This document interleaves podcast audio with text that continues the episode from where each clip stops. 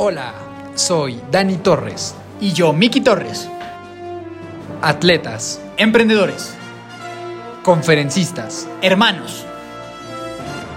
Creamos este espacio con la finalidad de aportarte conocimiento, valor y motivación. A través de las historias de personas extraordinarias y de nuestra perspectiva de vida. Bienvenido, bienvenida. Los hermanos de fuerza están aquí.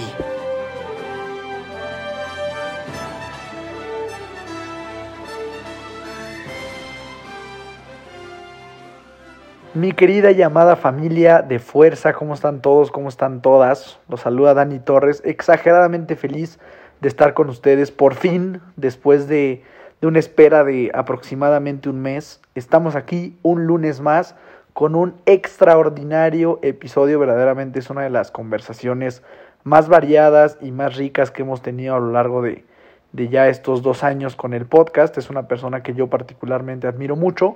Pero antes de presentar, Miki, por favor, saluda a toda nuestra familia que está ya muy ansiosa. Yo estuve recibiendo mensajes de gente que genuinamente estaba preocupada de, de que dónde están los hermanos de fuerza, por qué no vuelven los hermanos de fuerza, por qué me meto el lunes a Spotify y no veo un episodio nuevo de hermanos de fuerza. Pues estamos de vuelta con más fuerza que nunca. Miki, por favor, saluda a todos. Mi queridísima, llamadísima familia de fuerza, aquí Miki Torres, muy feliz de saludarlos en un lunes más, después de un mes de vacación, un mes para reagrupar y eh, armar más contenido de súper valor para todos ustedes. Me siento muy feliz, muy dichoso y emocionado de poder compartir una vez más con ustedes, con un super crack, con un tipo fuera de serie, como siempre que tenemos el día de hoy, eh, que estoy seguro que te va a encantar. Entonces, gracias por, gracias por esperarnos. Y para todas esas personas que se preguntaban dónde estaban los hermanos de fuerza, la respuesta es, los hermanos de fuerza están aquí. Efectivamente, en esta ocasión tuvimos la oportunidad de platicar con Jorge Combe.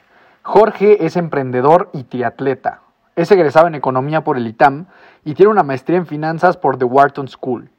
Ha hecho múltiples Ironman 70.3, recientemente completó su primer full Ironman y próximamente iniciará a competir en ultramaratones. Jorge fue Managing Director de Goldman Sachs por 7 años y actualmente es fundador de DD3 Capital Partners, empresa que está revolucionando el mundo en áreas financieras y tecnológicas. En el episodio del día de hoy hablamos principalmente de deportes de resistencia y emprendimiento, cómo mantener un balance en la vida, de dinero y hábitos financieros. De verdad, Jorge es una de las personas más brillantes que yo he conocido en mi vida y te aseguro que esta es una conversación que no te quieres perder. Sin más, te dejo con esta extraordinaria conversación con Jorge Combe. Mi estimado Jorge, bienvenido a Hermanos de Fuerza. ¿Cómo estás? Muchas gracias por recibirnos aquí en tus oficinas. Ya es la segunda vez que estoy por acá y muy contento de que por fin se nos hizo grabar. ¿Cómo estás? Al revés, mil gracias. Gracias a ustedes por el interés. Ya llevamos algo de tiempo tratando de planear esto, entonces qué bueno que ya se logró. Mi querido Jorge, pues un honor estar acá, acá contigo. Yo la primera vez que te conozco, muchas gracias por recibirnos en tu casa, en tu oficina. Y para que la gente te empiece a conocer, vamos a, empezar con las preguntas de fuerza. Preguntas un poco más, un poco profundas, un poco sencillas, de las dos, para que la gente vaya conociendo con quién estamos el día de hoy, ¿va? Excelente, venga. Venga, ¿cuál es el mejor consejo que te han dado o que has escuchado?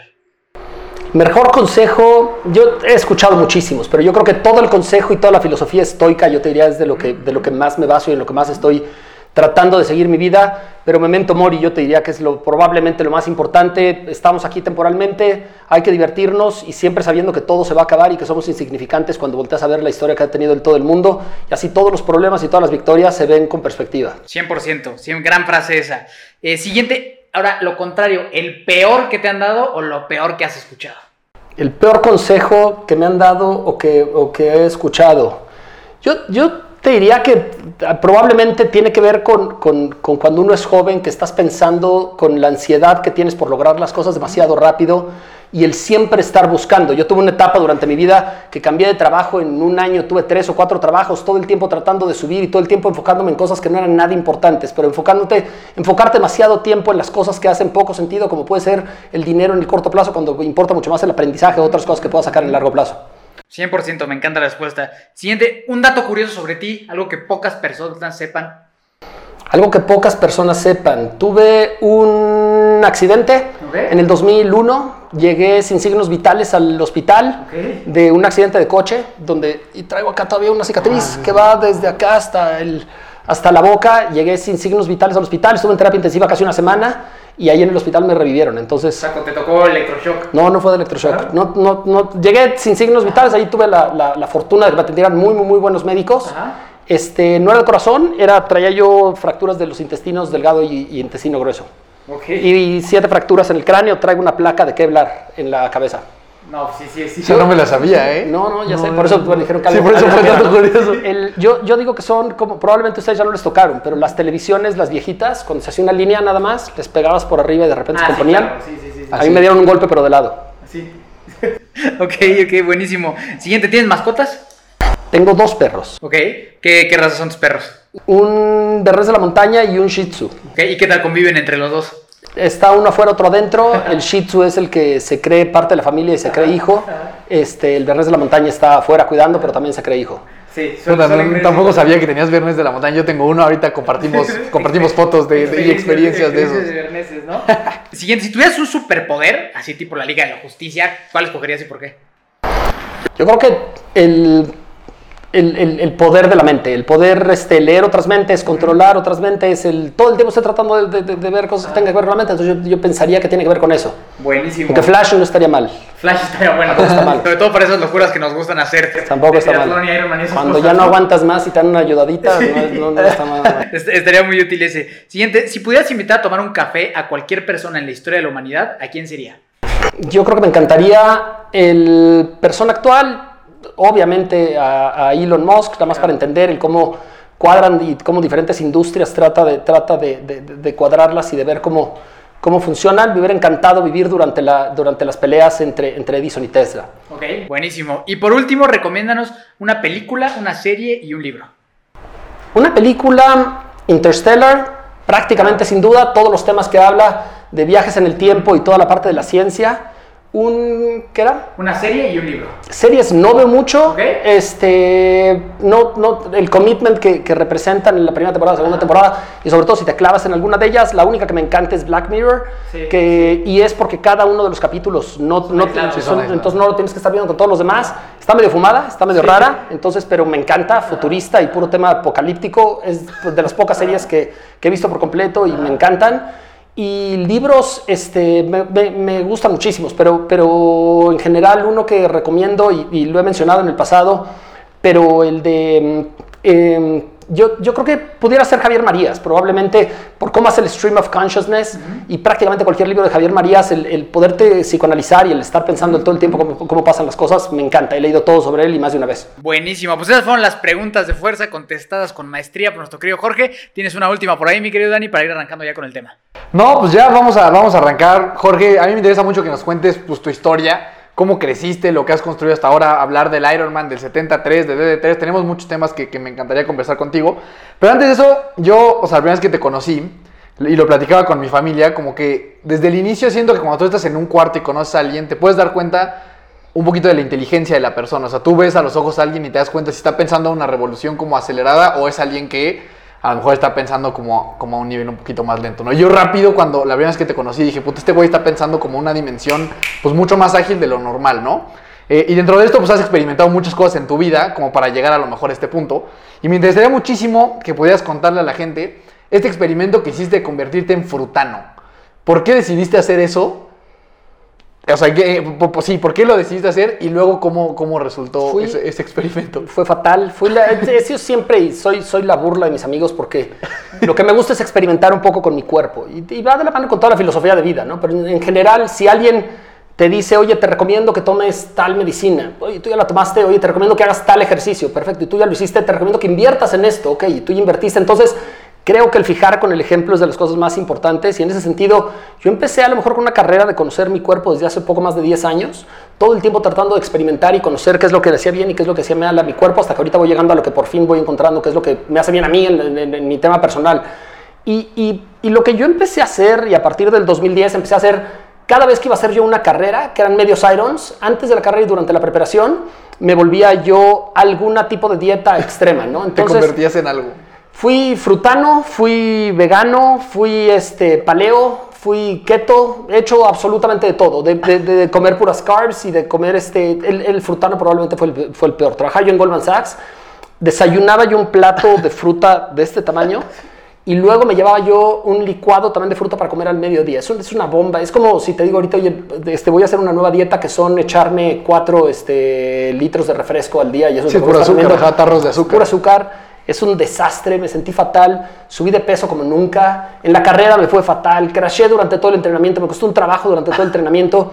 Y eh, yo creo que ha sido la peor dieta que he hecho. Cada cuerpo es diferente, pero esa es la que menos recomendaría si alguien me Pero ¿y esta de dónde salió? O sea, No, yo, yo tú dijiste, yo creo que, o sea, lo leíste en algún lugar. Todo lo hago yo de yo leer, yo buscar, yo este, investigar y, y- y tratar de ir jugando después con qué es lo que funciona en mi cuerpo, qué es lo que no va funcionando en mi cuerpo. O sea, te, o sea, te diste cuenta que el frutano no jaló y dijiste, ya está aquí. Lo acabé, no, me eché los seis meses de frutano. Seis meses. Sí, el fatal, o sea, yo creo que subí 10 kilos, Ajá, ajá. este, también la burla de todos mis amigos de cómo había yo subido de peso y de cómo estaba, durante el entrenamiento lo empiezas a subir, yo creo que muy rápido te empiezas a dar cuenta de qué sirve con tu cuerpo y qué no sirve con tu cuerpo, con el entrenamiento, y cuando lo llevas las cosas al extremo, muy rápido empiezas tú a solito darte cuenta de qué sí está sirviendo y qué no está sirviendo. Con frutano, en vez de detenerme, que debía haberme detenido luego, luego, este, continuaste al final, llegaste al final y fue una carrera... O sea, es la peor. El, el final era un 73, me imagino. El final en los 73. Después del Furtano hice Oceanside la primera vez. Este, sí, me, me- me fue fatal, porque es una carrera muy fácil y me fue fatal, crashé dos veces. Ajá, ajá. Y ser fruta no es 100% fruta. Yo lo hice así. No hay nada más. Comías, Todo. O sea, me, o sea, me llega, o sea, contaste que desayunabas el, el este bote de fruta, luego un licuado de fruta. ¿Qué comías y qué cenabas? Igual pura fruta. Lo mismo. Todo lo que había pura fruta. Y iba yo al mercado Polanco y en el mercado Polanco me compraba yo kilos y kilos y kilos de fruta y tenía pura fruta para comer. Un desastre. Bueno, pero o sea, se aprendió, ¿no? Se apre- se aprendió que eso no. Se aprendió que eso es no. una gran anécdota. Y es una gran anécdota. Y ahora, justo eh, antes de entrar un poquito en esta historia, ahorita mencionaba esta parte del entrenamiento. También lo que me llamó la atención las primeras veces que platicábamos era esto que tú te entrenas conforme lo que tú aprendes. O sea, es un, un- un tipo que lee y a partir de ahí, pues tú vas planeando tus entrenamientos. Me enseñaste tu Excel de cómo tú haces tu, este, tu planeación y demás. ¿Esto por qué es así? O sea, ¿por qué decides tú llevar a cabo tu entrenamiento 100% tú, esta parte de self-coaching? En lugar de a lo mejor ir con alguien que te Creo pueda que- llevar ahí una, una orientación distinta. Tiene que, tiene que ver con, con- con un poco, yo creo que con mi manera de ser. Y en mi manera de ser, desde que estaba yo de estudiante, nunca he sido de estudiar en grupo, no me gusta estudiar en grupo. El, el- yo creo que cuando las cosas son custom es muchísimo mejor, están hechas a la medida, es muchísimo mejor. Cada persona somos muy diferentes.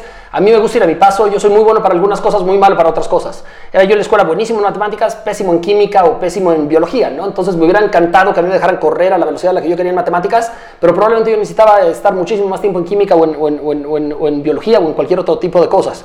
Y creo que lo mismo va con el entrenamiento. Yo no quiero ir para que, por ejemplo, en el entrenamiento últimamente estoy entrenando con 80-20, ¿no? Entonces, donde el 80% tienes que estar en zona 2 y- o, o- o- o zona 1 y solamente el 20% en zona 4 zona 5. Y si voy con un grupo no puedo, porque entonces si mi corazón está reaccionando diferente que lo que está reaccionando el, diferente, el, el resto del grupo, entonces ya no puedo. Entonces, por eso me gusta más customizar. Y la otra cosa, este, digo, mi, mi familia y mis amigos también te van a decir que, que, que soy a veces este, medio solitario y medio autista, en el sentido de que me gusta estar solo muchas veces, me encanta, para mí eso es la meditación. Entonces, cuando salgo yo a correr solito desde las 6, 6, 30 de la mañana, para mí es lo máximo, ¿no? Porque voy pensando yo solo, voy tratando de ver, y cuando llevas tus cosas al extremo es muchísimo mejor, pero en ese sentido prefiero estar solo en esos momentos y por eso me apoyo y hago un plan a la medida de, de- de- de lo que yo quiero hacer.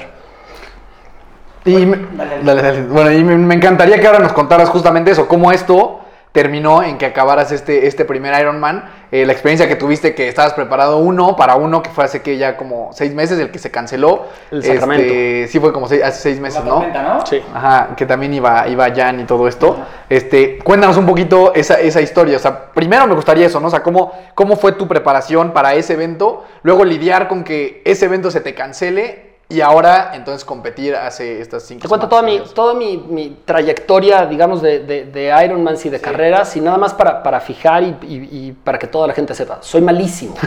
¿no? O sea, soy una persona que no nació para los deportes. Soy, estoy en un cuerpo que no nació para los deportes. Entonces tiene doble mérito, porque cuando las personas acaban la carrera, yo voy hasta atrás y yo, antes estaba yo en el percentil, en el, hasta abajo del 20%, ¿no? en, la, en la parte baja del 20%. Poco a poco he ido tratando de subir para estar en el 50%.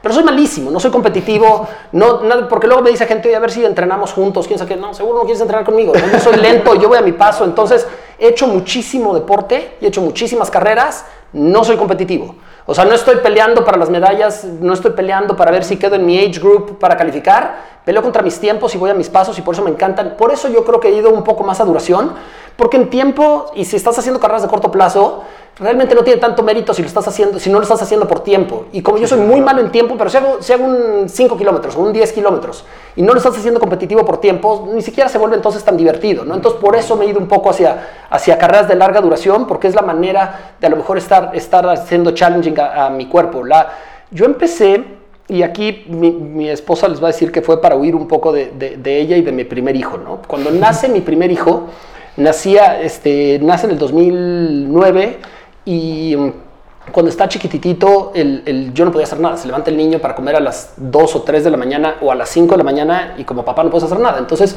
simplemente yo iba a su cuna, lo cargaba, se lo daba a mi esposa y a las 5 de la mañana yo, puta, ¿y ahora qué hago? ¿no? Porque ya no me podía yo volver a dormir. Entonces ahí fue cuando dije, estar aquí, escuchando como el niño llora o ponerme a hacer un ejercicio, me pongo a hacer un ejercicio y me salí a correr. En ese momento vivíamos en Polanco y así empecé yo a correr.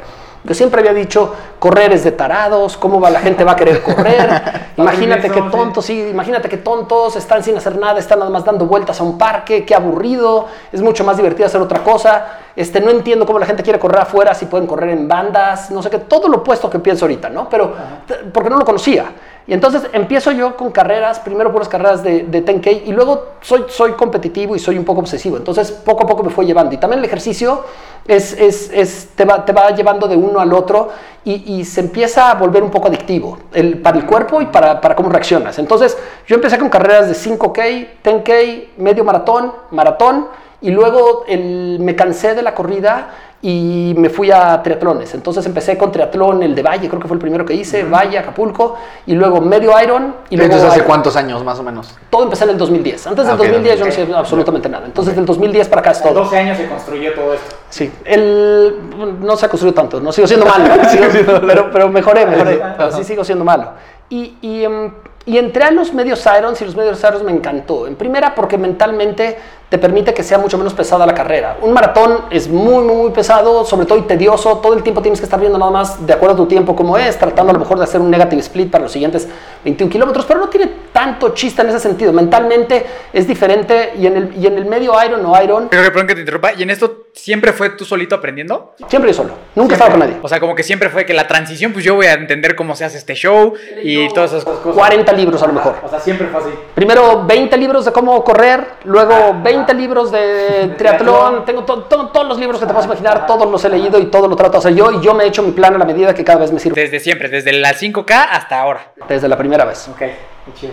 Y, y, y- y entonces lo- me metí a los medios Irons, en total he hecho, no me acuerdo bien, pero yo creo que nueve, eh, ocho o nueve por ahí de, de haber hecho de medios Irons y, y el paso que me faltaba era hacer un Ironman. Este, me inscribí desde principios del año pasado para hacer Sacramento Ajá. y Sacramento fue increíble lo que pasó. No había llovido. Sacramento, California, está, está en, pero está en medio, está a la altura de San Francisco, pero, pero hacia la derecha, no está en la costa. Tiene un clima donde no llueve, prácticamente nunca llueve, ya 280 días sin llover. Llovió con tormenta, con huracán. El día del Ironman y el día siguiente soleado. Un día antes soleado, después estuvo con huracán y el día siguiente soleado el que ya no sabes si fue bueno o fue malo, ¿no? Porque siempre te quedas con esa espinita de, puta, pude haber entrenado mejor. Entonces, cuando estaba yo ahí en Sacramento, dije, mejor, puede ser una segunda oportunidad para poder este, hacerlo mejor. Oye, esto hubiera yo cambiado durante el entrenamiento. Y así, ¿Por qué escogiste ese Sacramento? porque es el más fácil para la bici. Ah, Soy muy, muy, muy malo en la bici, es, y ahí era muy planita y sin viento. ah, ok, ok. Y, y, bueno, se canceló. Después me metí a Oceanside porque ya estaba entrenado, me fue bastante bien para mis tiempos. Mejoré mi tiempo, el primero de Oceanside, creo que le bajé más de una hora al primero contra, contra este que hice. Y me metí después a Woodlands a hacer el, a hacer el, el- el full. Lo hice ahorita en mayo y ya. ¿Y qué tal? ¿Cómo estuvo la experiencia? Cuéntanos esa, esa experiencia. Está rudísimo, pero menos mal de lo que yo me lo esperaba. Nada más que me tomó. Siempre, siempre me toca algo, ¿no? Porque cuando eres malo, cualquier efecto adverso lo terminas este, extrapolando y termina siendo extremo. Entonces, si hay sol, te pega más. Si hay viento, te pega más. Si hay olas, te pega más. Entonces, por eso. No, no es que me queje de todos los triatlones, es que cuando eres malo, cualquier efecto chiquititito te termina afectando muchísimo más que cuando eres bueno y eres mucho más resiliente para cualquier cambio. Hubo un viento increíble en, En el- la bici. viento en contra. Este, bueno, para la mitad del trayecto. Son, son dos loops, cada loop es de 40 kilómetros casi, 40 días, 40, Sí. 35 de ida, 35 de vuelta. Y tocaban 35 con un viento en contra durísimo, luego 35 con viento a favor, 35 con viento en contra, 35 con viento a favor. El- la nadada me fue muy, muy, muy bien, mejor que lo que yo estaba esperando. Luego la bici la sufrí muchísimo, pero también me fue muy bien. Increíble en el triatlón y como ustedes saben en los Ironmans no se permite hacer este drafting, ¿no? Porque y el drafting para los que no sepan es cuando si tú pegas las dos bicicletas, las llantas te recorta entre un 20 y un 30% más o menos el esfuerzo que tienes que hacer, el que va atrás. Entonces, si te van cortando el viento, te recortan, te, te recortan entre un ventaja. 20 o 30%, pero no lo hacen porque en el triatlón traes, casi todos van en aerobarra, vamos en aerobarra, y los frenos los traes a los lados. Entonces, cualquier descontrol que tiene el de adelante puede chocar. Y justo eso me pasó. Como veníamos con el viento en contra, ya no soy tan malo en la bici y yo sin darme cuenta venía yo liderando un mini pelotón porque la gente estaba tan fuerte el viento que sí venía haciendo un poco de drafting y traía atrás de mí a cuatro o cinco personas que yo no me había dado cuenta. Y me toca una subida en, una, en un puente y al momento de la bajada me encuentro con un viento en contra muy muy muy duro. Cambio yo de aerobarra freno tantito pero me mueve la bici y traía yo una bici atrás. Me pega sí, y hacemos carambola nos caemos cuatro nos orillamos, estábamos casi junto a donde estaba un- un- una ayuda de, de, de Aid Station y, y me orillo, este, me dice la persona, yo, "Oye, ¿estás bien? ¿Estás bien? Yo, sí, sí, sí, estoy bien, no, tengo que continuar, yo con la pierna abierta, con... Sí estuvo fuerte, o sea, sí te tocó, sí Traigo fue un buen madrazo. Sí, sí, sí, ¿Y la bici traigo- al 100? La bici perfecta, Raya- poco rayada, pero la bici perfecta.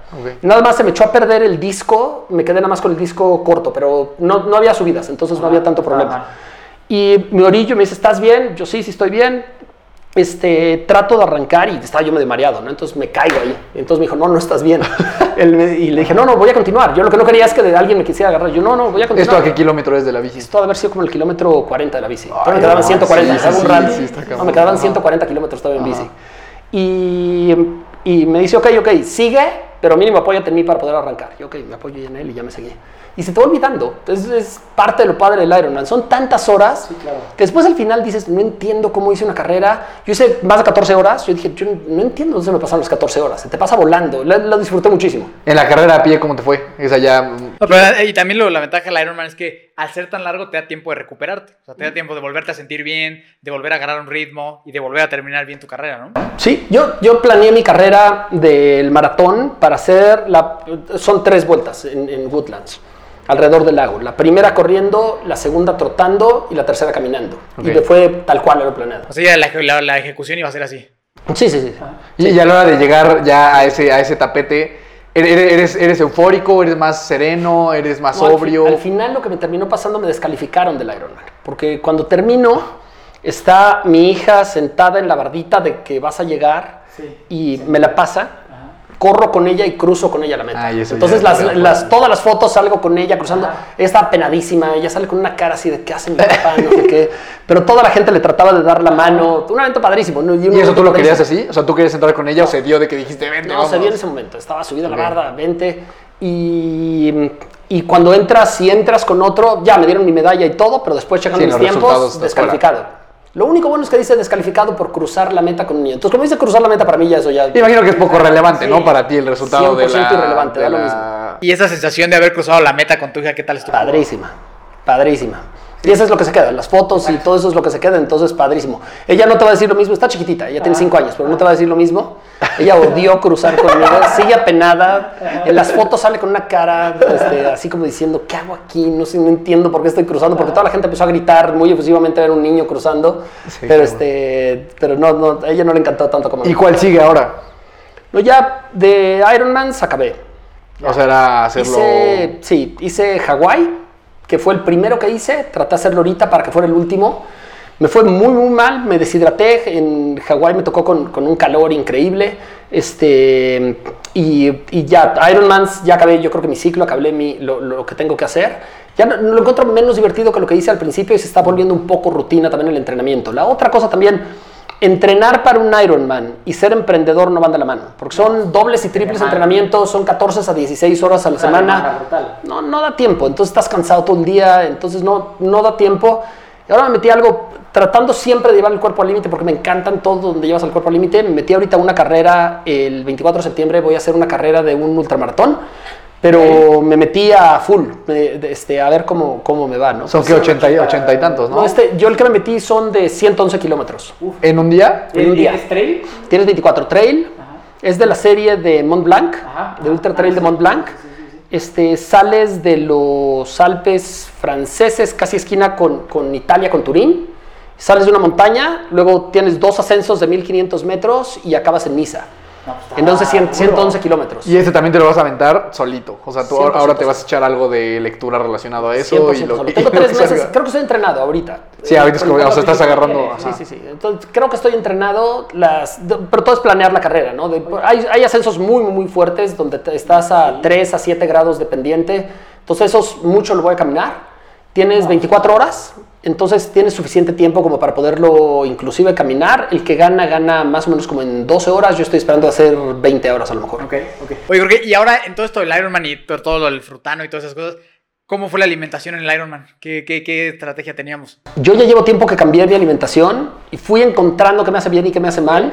El, como todo soy extremo, ¿no? Entonces, y todo lo que pruebo con mi cuerpo soy extremo. Y tengo una dieta que, que no le recomiendo a nadie, no soy doctor, entonces nadie la siga, no soy nutriólogo. El que quiera hacer cosas, porque luego si alguien, si alguien le va mal, me van a decir que fue por mi culpa, por seguirme a mí.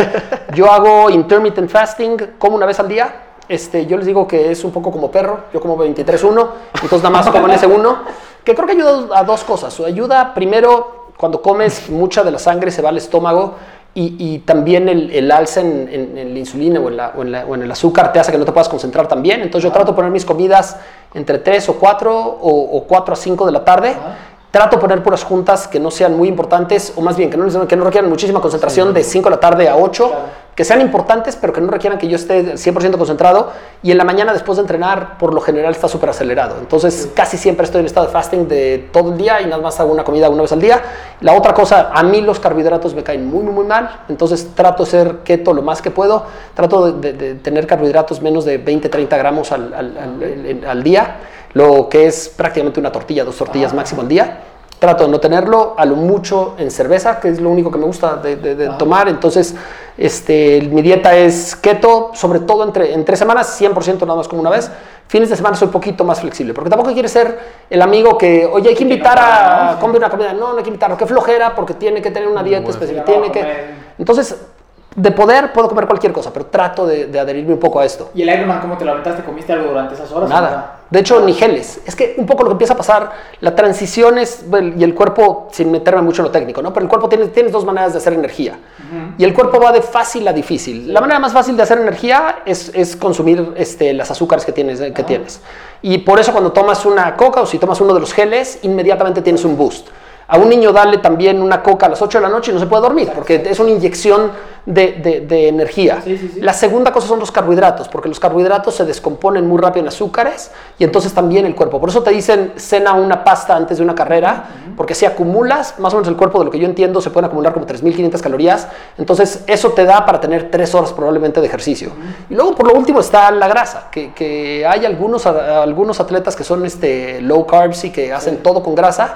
Y es acostumbrar al cuerpo. Este, Yo estuve durante seis meses acostumbrando un poco al cuerpo a hacerlo todo con grasa, pero dejas de necesitar comer, dejas de necesitar prácticamente nada. Entonces, durante el Iron y durante el medio Iron sí tomé cosas, pero no geles. No, no comí, no barras, no nada. nada, nada. Tónico y agua. Sí, sí. Nada, lo que sí, pastillas de sal para no deshidratarme. Sí, sí. Y me tomaba yo este, cuatro pastillas de sal cada tres horas. Fue, fue lo único. Entonces, muchísimas pastillas de sal, pero fue lo único.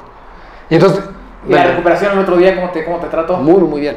O sea, no- Sorprendentemente bien. Lo único, los pies deshechos, Ajá. uñas negras. O sea, ya sabes, los pies de, de, Sí. de- de triatleta que son asquerosos, pero llenos de ampollas, con uñas negras y con todo. Pero fuera de eso, bastante, bastante bien. ¿y entonces crees que esta, esta, esta dieta del perro que, que estábamos hablando ahorita es la ganadora? Para o mí sea, sí. ese es donde estás ahorita ya. O sea, después de experimentar tanto, hoy crees que ahí esa es la, esa es la buena. Cada cuerpo es diferente. El- entonces, una vez más, esto yo creo que no es la dieta correcta para todas las personas, no. Pero la mejor dieta es a la que te puedes adherir todo el tiempo y la vas a respetar, bien. ¿no? Y, y que no sientas que estás haciendo un sacrificio porque si no, eventualmente lo vas a romper. Si yo siento que todo el tiempo mentalmente estoy haciendo un sacrificio para nada más comer cualquier cosa que me recomendó el, el nutriólogo, entonces Sí, eventualmente lo voy a romper. Y si es una dieta muy fácil de seguir, aquí no necesitas a ningún nutriólogo. Oye, baja 20 menos de 20 gramos y listo. A veces siento que nada más falta algo de fibra, a veces tomo suplementos de fibra, pero fuera de eso me funciona sí. fenomenal. Oye, Jorge, ya ver, ahorita ya platicamos de todo lo que fue el 2010 en adelante. Me gustaría irme del 2010 para atrás.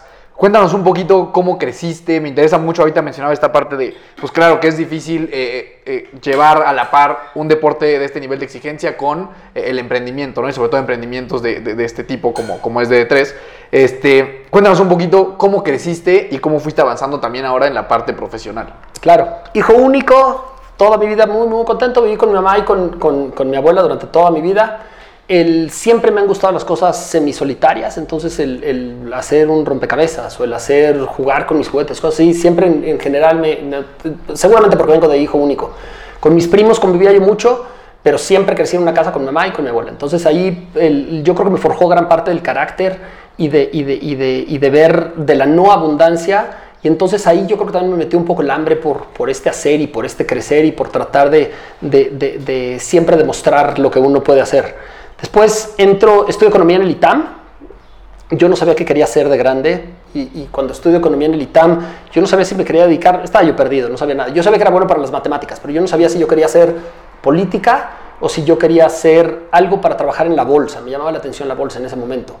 Y por eso me ¿Pero la conocías? O sea, ¿conocías lo que era el mercado de valores? ¿O era como suena no, cool? no, sonaba bien y, y yo seguramente en ese momento yo dije, puta, haber un buen de lana en, en- en Ok. la bolsa, suena fancy, suena padre, entonces este, suena como aspiracional y seguramente por eso, por eso en ese momento yo, yo, yo pienso en, en- en la- en- en algo de la bolsa. Desde chiquito y siempre tuve una fijación con todo lo que tiene que ver con precios de acciones y de cosas así. Desde chiquito, en el Excelsior, pero esto estoy hablando cuando tenía yo 7 o 10 años, yo coleccionaba diario, yo recortaba los precios, ponían un suplemento donde ponían los precios de cuánto estaba el oro, cuánto estaba la onza Troy, cuánto estaba este, los de plata y cuánto estaban absolutamente todo. Yo los recortaba y me acuerdo que yo los guardaba uno por uno y yo le decía a mi mamá, viste, si hubiéramos comprado oro, ve, el O oro sea, estaba hacías en como los y ve cómo estaba después, tres meses después y seis meses después y nueve. Entonces siempre tuve el chip que era como un poco de acciones. Siempre tuve en el chip un poco esto de, de estar con ediciones y estar siguiendo el, el- el tracking de cómo se va generando un poco de riqueza, un poco de inversión. Y mm, Y aquí, y aquí de niño, o sea, entonces eras más un niño como más reservado, como hacer, o sea, no tenías como un nivel de energía de andar corriendo por todas partes, eras más como más sereno, más tranquilo. nunca he sido bueno para los deportes, siempre he jugado de todo, siempre he sido muy social, en la escuela siempre he tenido bastantes amigos, siempre he tenido, no, siempre he sido bastante social. Ajá. Pero yo creo que era como, como, como dual en ese sentido. Yo podría estar perfecto solo y sigo siendo, yo creo que sigo siendo en ese sentido muy parecido. Ok. Puedo estar en una reunión, perfecto, puedo platicar, me encanta, me encanta estar con mis amigos, con mi familia, con todo el mundo platicando y puedo estar perfecto conviviendo. Si me llevas a una recepción donde no conozco a nadie y me sueltas ahí en medio, no, me da flojera, ¿no? O sea, el- Ok. el- ese tipo de cosas soy a lo mejor un poco más reservado, de que prefiero estar solo cuando no conozco tanto a la gente. Pero si estoy en confianza y estoy con amigos y con gente, soy perfecto. ¿te consideras más introvertido o extrovertido?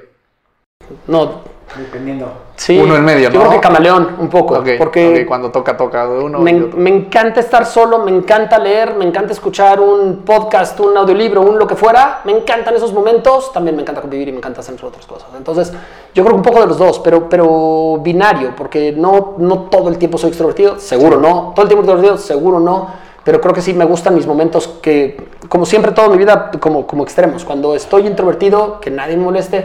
Cuando estoy social con, con, con, con un grupo con el que me llevo, con amigos, con lo que fuera, también totalmente llevándome en eso. Ok, y entonces luego, sí, sí, sí. Entro al ITAM, en el ITAM, el... También siempre he tenido esto como de hacer más que los demás. Y yo creo que viene, viene un poco esta hambre de que nunca tuvimos mucho dinero. Mi mamá trabajaba muchísimo, pero, pero nunca teníamos mucho dinero. Del- De, mi grupo de amigos seguro, el que yo tenía menos dinero. Y yo creo que eso se te va quedando. Esta hambre y esta educación que te va formando implícitamente siempre es por hambre de demostrar, de querer más. Pero no, no tanto por consumir, porque medio me vale consumir, pero es más por demostrar de que se puede y de cómo hacerlo. Y, y entonces cuando, cuando entro al... Y siempre he tratado entonces de hacer un poco más que los demás en todos los sentidos.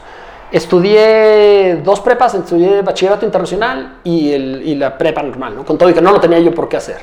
Y cuando entré al ITAM, igualito, me metí a ser como apoderado bursátil, no tenía yo trabajo, pero me metí a ser apoderado bursátil en la bolsa, daban este curso y me meto a hacer este, al curso de apoderado bursátil que me lo pagué yo de, de, de, mi bolsa y había pues, puro señor de no sé 50, 60 años y yo de es que yo de no, menos, sí, ¿no? 19, sí, esto, es, esto, es, 1999, yo tenía no, yo tenía 21 años. Okay. Yo, yo de 21 y había puro señor que lo habían mandado a la fuerza, ¿no? Que había puras personas de 50 o 60 años.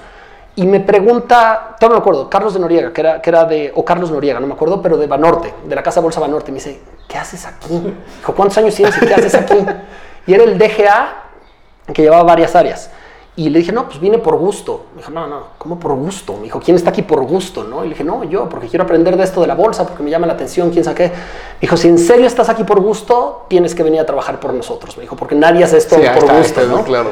Y entonces ahí me dan la primera oportunidad. Y entonces me, me contacta con, con recursos humanos y recursos humanos me dijo, no tenemos programa, pero vamos a hacer lo siguiente. Dado que te está recomendando Carlos, entonces vamos a hacer lo siguiente. Te vamos a meter en un programa de pasantía en donde vas a recorrer toda la casa de bolsa para ver en qué posición. No tenemos posiciones abiertas, pero ver en qué posición te, te quieres quedar. Y estuve yo en todo, ¿no? Estuve en mensajería, desde estar armando todavía los, los estados de cuenta, metiéndolos, viendo que cuadraran, estuve en contratos, dando de alta contratos, viendo cómo se hacían, en legal, en recursos humanos, en mercado de dinero, en mercado de capitales, en absolutamente todas. Y cuando llego a mercado de capitales, después de haber recorrido toda la casa de bolsa, era el último que me quedaba, ¿no? Y si no me agarraba nadie, no tenía yo chamba.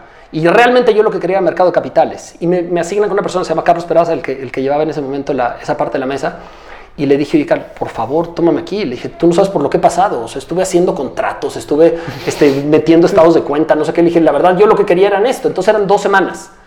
Y estuve esas dos semanas y me dice, sí, déjame ver cómo puedo ver cómo para hacer algo y ya me termino quedando ahí. Entonces entro a trabajar a la norte en, en- en tercer semestre de la carrera. ¿Y, y para ti qué te significó eso? O sea, estabas súper contento, te rayó, era por la experiencia. Antes de eso, para ganar lana, yo daba clases de patinaje de- en, en- en la pista de Hielo San Jerónimo, ¿no? Ok. Entonces, sí, un, un upgrade inmenso, ¿no? De, De- de- patinaje a niños. Ajá. De sueldo no, no, no creas, no tanto. Me pagaban lo mismo, Pero ya sobre todo durante ahí. los primeros meses. Ninguno de mis amigos trabajaba, entonces yo en ese sentido sí era el único que tenía algo de dinero y eso todo, todo lo gastábamos en salir y en la fiesta y en todo. Pero me pagaban casi lo mismo que lo que me cobraban por el estacionamiento afuera. De, era en Jardines del Pedregal y me pagaban, no me acuerdo, por ahí tengo el contrato, lo vi la otra vez, me pagaban, pff, o sea, el dinero de ahorita hubiera sido nada, ¿no? Prácticamente el sueldo mínimo Ajá. y me cobraba, el acomodacoches de afuera me cobraba el 50% de lo, que me- de lo que era mi sueldo, pero no lo acepto por, por el dinero, en ese momento era más por, por aprender. por aprender y Eso te iba a preguntar, o sea, en ese momento, ¿qué era lo que visualizabas? O sea, yo en mi futuro, o sea, no sé, tengo 19, 20 años, yo quisiera llegar a ser, ¿qué? Está 100% idealizado con esta figura del, del- del que opera las acciones. No sé qué tanto por películas y por cosas que ves donde idealizas alguna imagen, pero esta imagen donde ves cómo está la bolsa de Nueva York, que ves a toda la gente en viva voz, que todavía en ese momento había, estaba la transición entre viva voz, luego se fue a un sistema que se llama Centra, pero estaba todavía la transición, la mitad de la mesa estaba en viva voz, la mitad de la mesa estaba en Centra, luego se abre el mercado de derivados también aquí en México, el Mexder, y en- empieza por viva voz, me mandan junto con uno de los operadores a que yo esté operando en, en- en viva voz, y es súper glamoroso, súper aspiracional, ¿no? Cuando estás viendo cómo se operan de compro claro. tantas acciones, no sé qué, y luego se llevaba una cosa que se llamaba muñeco y se llevaba al otro, el padrísimo, padrísimo. ¿Recuerdas alguna película de estas que te haya influenciado? No me acuerdo ¿O de no? ninguna película. Yo creo que es más la, el estereotipo que tienes de la imagen de un, de un operador de de, un- acciones que tienes, ajá. más que una película como tal. Que a la fecha se mantiene, ¿no? Yo creo que muchos todavía eso es lo que buscan, ¿no? O sea, este, este logo de Wall Street, esto... Sí, sí, sí. Sí, el 100%. glamour y la manera en la que ves cómo se idealizan este tipo de figuras. Y eh, yo creo que a mí me encantó lo que hice, pero al final yo creo que me termina haciendo hasta cierta manera un poco de daño. Esas te da un feeling extraordinario del mercado de alza, baja, cuánto comprar, cuánto vender, pero eres un analfabeta de todo lo demás. O sea, yo cuando salgo de Banorte y después me voy, me voy de maestría a Wharton, pues yo no sabía cosas muy básicas, ¿no? Entonces, que, que gente de finanzas sabía, pero cómo leer un estado financiero, pues sabía lo de la carrera, pero yo no sabía muchas cosas extremadamente básicas. Entonces me voy de maestría, estoy en, en- en- primero Banorte me, me manda a Nueva York, estoy en Nueva York, luego me voy de maestría dos años a, a Filadelfia y saliendo este, me voy a... ¿Esa maestría es de parte del banco? ¿O esa No, maestría ya, ya tú la... Sí, sí, yo me pago. ok. Y, des- y me quedo allá en Estados Unidos, me quedo en Credit Suisse en Nueva York. Y, y ahí es donde empiezo a aprender. Me toca un fenómeno de que Brasil le está yendo extraordinariamente bien. 2006, Brasil tiene más de 200 IPOs durante ese año y estaba yo en el grupo de Equity Capital Markets.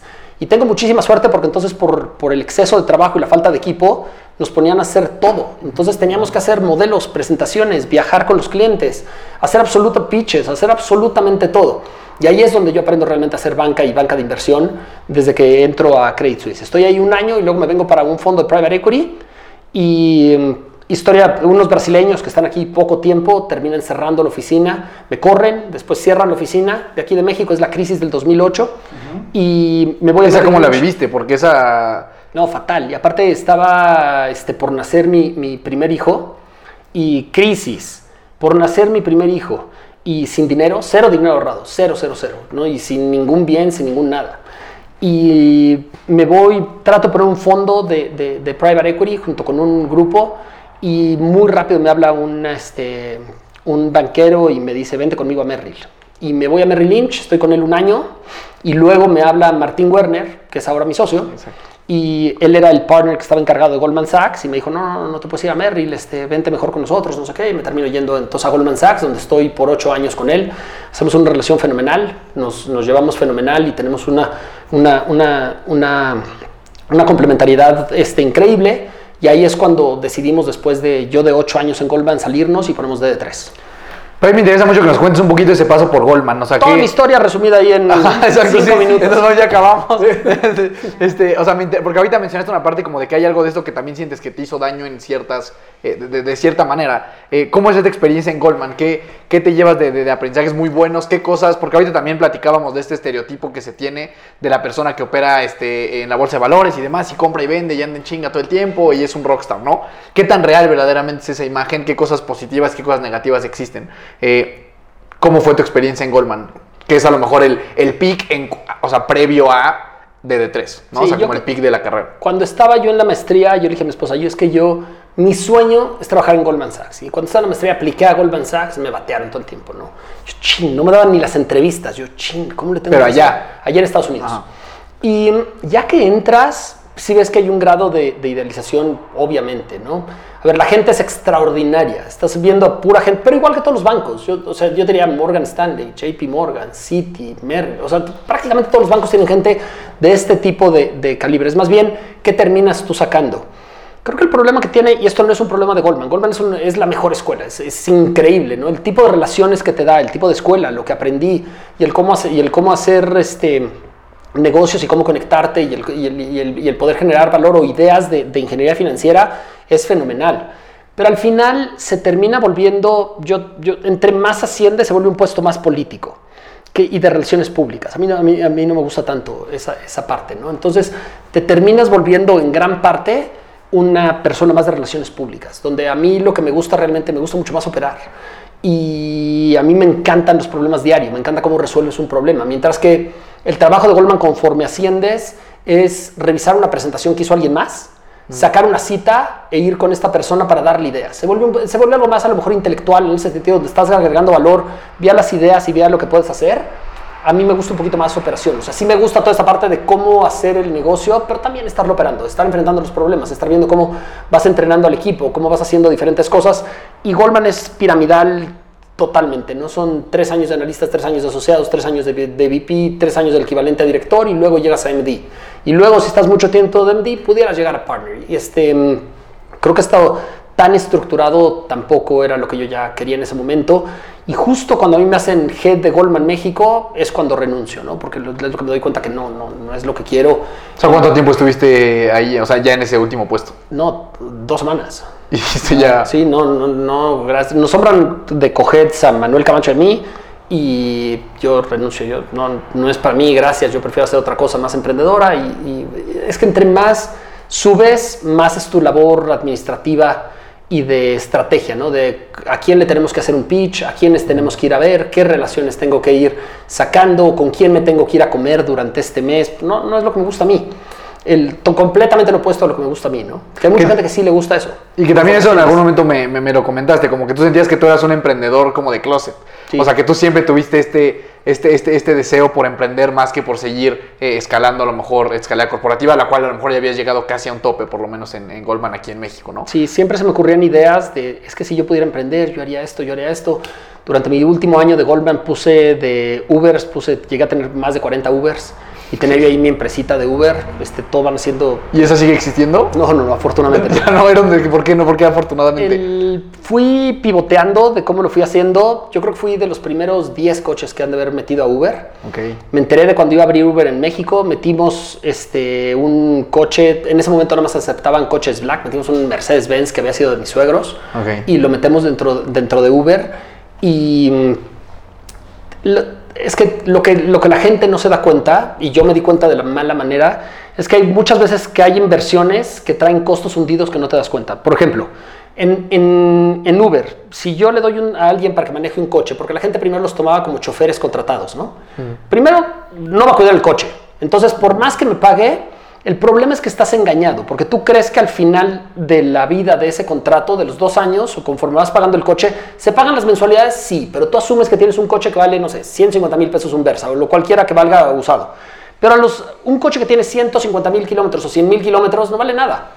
Y, y a los cinco años la gente sigue pensando que tiene un terminal value ese coche y no tiene un terminal value.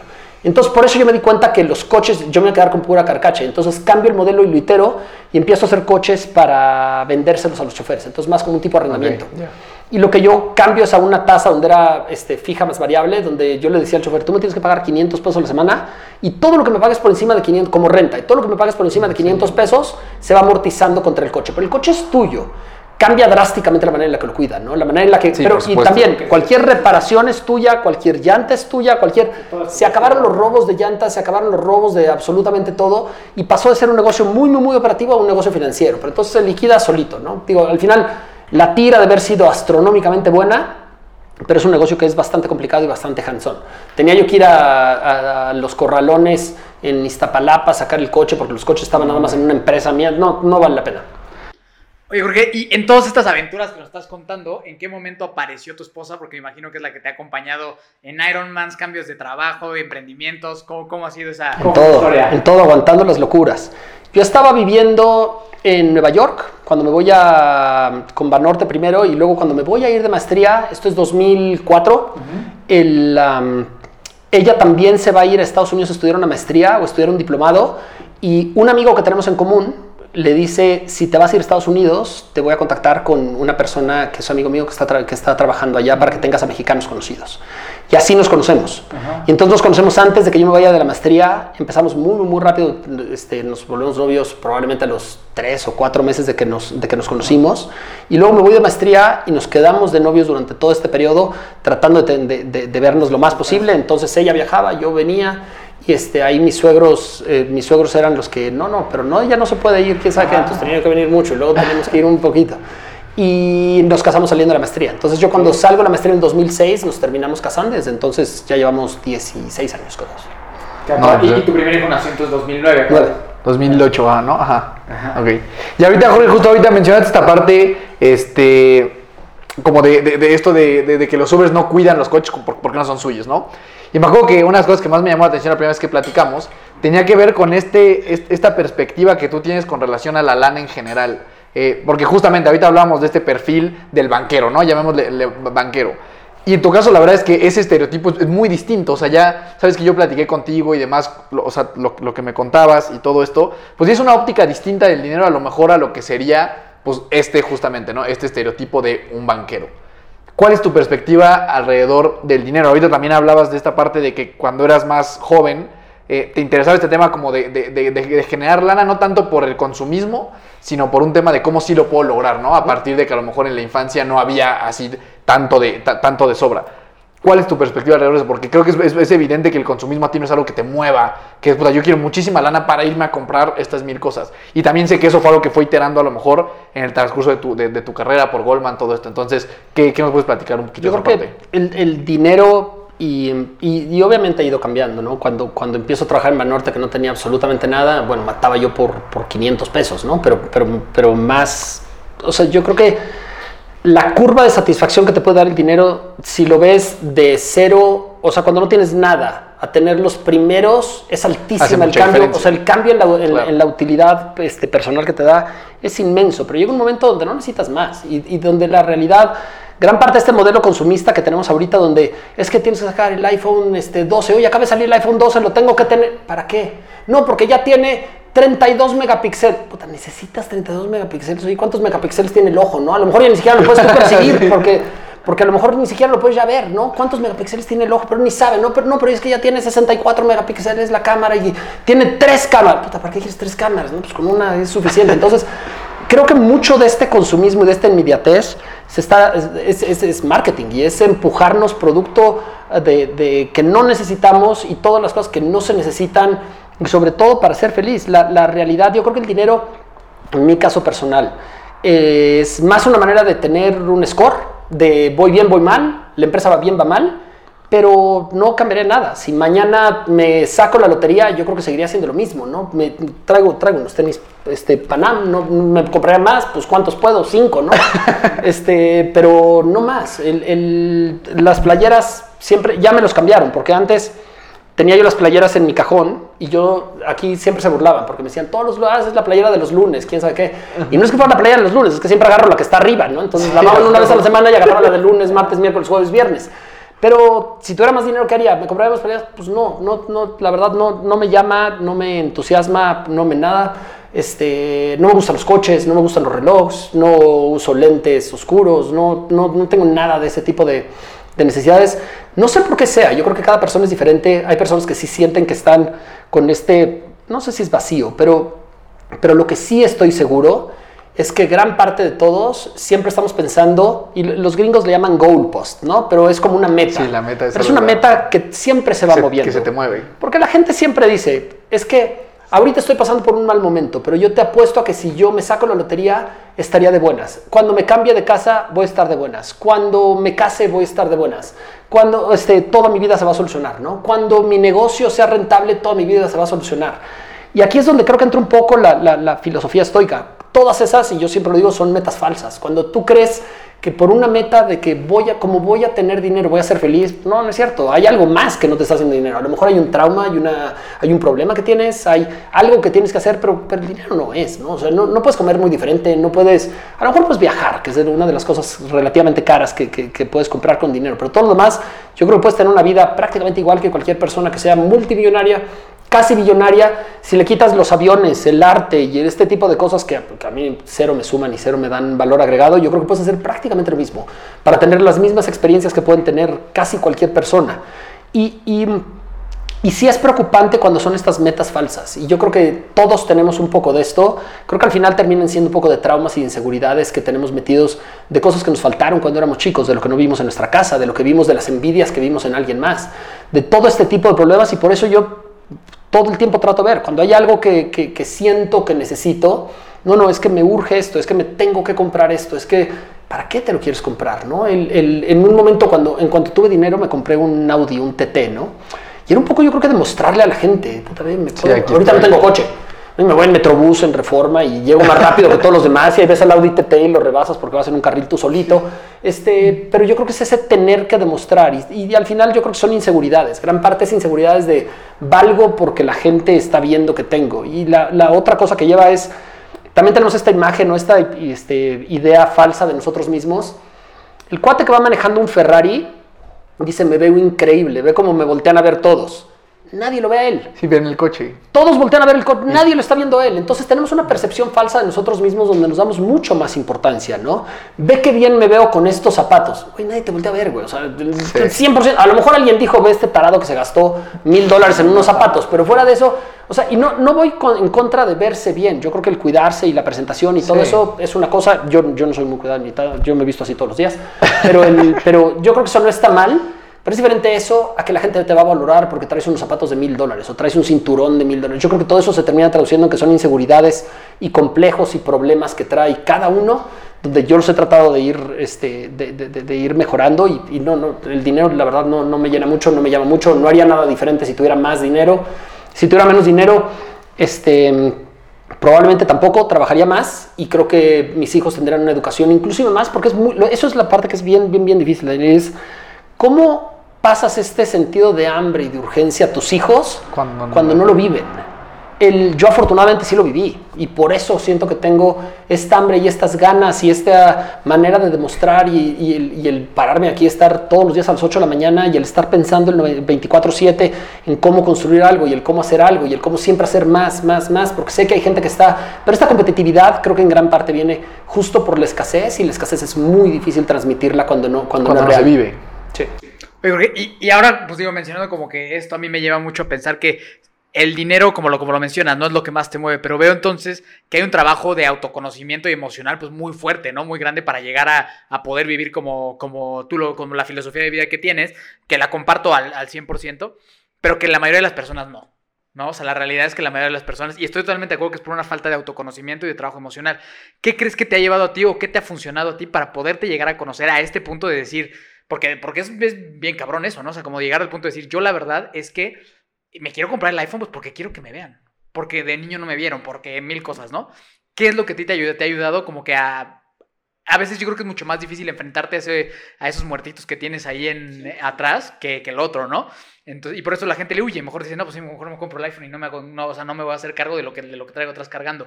¿Qué te ha funcionado a ti para decir, no, pues sí, mejor le voy a abrir el closet? Si ya estás lo suficientemente motivado o motivada, o todavía te falta un pequeño empujoncito, quiero invitarte a que vayas a buscar en tu Instagram hermanosdefuerza.even. También nos puedes encontrar en hermanosdefuerza.mx y ahí encontrarás un menú que dice equipo. Es un equipo que hemos formado junto con nuestros socios de IBEN que te va a permitir tener un entrenamiento completamente personalizado y una comunidad espectacular que te va a ayudar a cumplir esos objetivos deportivos que tú sabes que tanto quieres y que tanto anhelas y que tanto sueñas. Entonces, una vez más, hermanosdefuerza.even o puedes ir a hermanosdefuerza.mx, ir al menú de equipo y ahí conocerás todo lo que hacemos y siéntete en completa libertad de escribirnos y juntos lograremos esas metas deportivas. Continuamos. no es de la noche a la mañana. Y yo creo que no es de, ah, fíjate, ya me di cuenta que yo traigo este trauma, fíjate que ya me di cuenta que mi cuerpo reacciona bien a esto, fíjate que ya me di cuenta que mi interés es X, Y o Z. Creo que tiene que ver con un, con un proceso de, de- de- de- empezar con un autoconocimiento y, y también de educación sobre ti mismo. Entonces, las recomendaciones que yo, que yo daría y que siempre le doy a- a- a toda la gente que me pregunta, primero es conocer tu cuerpo, y tu cuerpo en el sentido, la manera en la que yo lo hago, yo lo hago de una manera que no es recomendable para toda la gente, pero es llevándolo al extremo. Entonces, soy malo para las alturas, pon tú, y nos fuimos, hicimos alpinismo, porque me gusta ver cómo reacciono cuando estoy haciendo este alpinismo. Soy malo en bicicleta y hice un Ironman. Soy malo corriendo y voy a hacer ahorita 111 kilómetros, ¿no? Entonces, nadando sí soy bueno, es la única cosa que puedo, que puedo hacer bien, pero todo lo demás soy malo. Pero cuando lo llevas al extremo empiezas a conocer tu cuerpo. Cuando hago fastings, y de hecho ahorita, me- ahorita estoy haciendo fasting de, de- largo plazo de 5 días, estoy en la hora como 48, en el segundo día, y cuando llegas en el tercer, cuarto día, empiezas a conocer tu cuerpo, empiezas a conocer, pero si a cualquier persona, y va desde cosas muy básicas, pero si cualquier persona te dice, tengo hambre, ¿tienes en serio hambre? O, o- o crees que tienes hambre, ¿no? Porque ¿qué es el No, hambre? es, ¿no? Pero por eso, ¿pero qué es el hambre? O sea, ¿es hambre porque te estás muriendo de, de- de- de que tu cuerpo necesita nutrientes para alimentarse? ¿O es hambre porque simplemente tu cuerpo inyectó una hormona y entonces tú crees que tienes hambre porque si no te vas a morir? Pero desde esto de empezar a conocer, oye, no, es que la hormona le inyecta el estómago, se llama grelina, la grelina es así, funciona así, mi cuerpo va a reaccionar así. Nada más se puede, según yo, experimentando. Es imposible si no experimentas con, con tu cuerpo el conocer. Entonces yo creo que tiene que ver una parte con conocer tu cuerpo. Segunda, encontrar tus intereses. Entonces, a mí, por ejemplo, me interesa muchísimo todo lo que tenga que ver con, con lo nuevo que está pasando, con pasar de un crecimiento lineal a un crecimiento exponencial, que está pasando en todo, con la adopción de la tecnología, con las realidades virtuales, con realidad aumentada, con el metaverso, con criptomonedas, con todo eso que está pasando, me encantan los temas. Pero es muy diferente el, el verlo desde afuera, leerlo desde afuera, cuando en serio te, te, abre una cuenta en Metamask, ¿no? Y compra, ahorita que con todo y que hay crisis en cripto, pero compra cripto y trata de hacer una transacción en cripto. Porque para poder criticar algo es muy bueno después de que pudiste tú haber tenido cierta interacción y decir, sí resuelve un problema, no, no resuelve un problema. Entonces, la primera es conocer tu cuerpo, la segunda es eh, experimentar con todo lo nuevo también que está habiendo este, este afuera. Y lo último es un conocimiento personal, pero que tiene que ver más con la mente y con, con quién soy, qué es lo que me llama la atención, qué es lo que no me llama la atención. Y seguro es curar muchos traumas, traumas, inseguridades y complejos que todos tenemos. Cada quien tiene que ir viendo los suyos y viendo cómo los va resolviendo.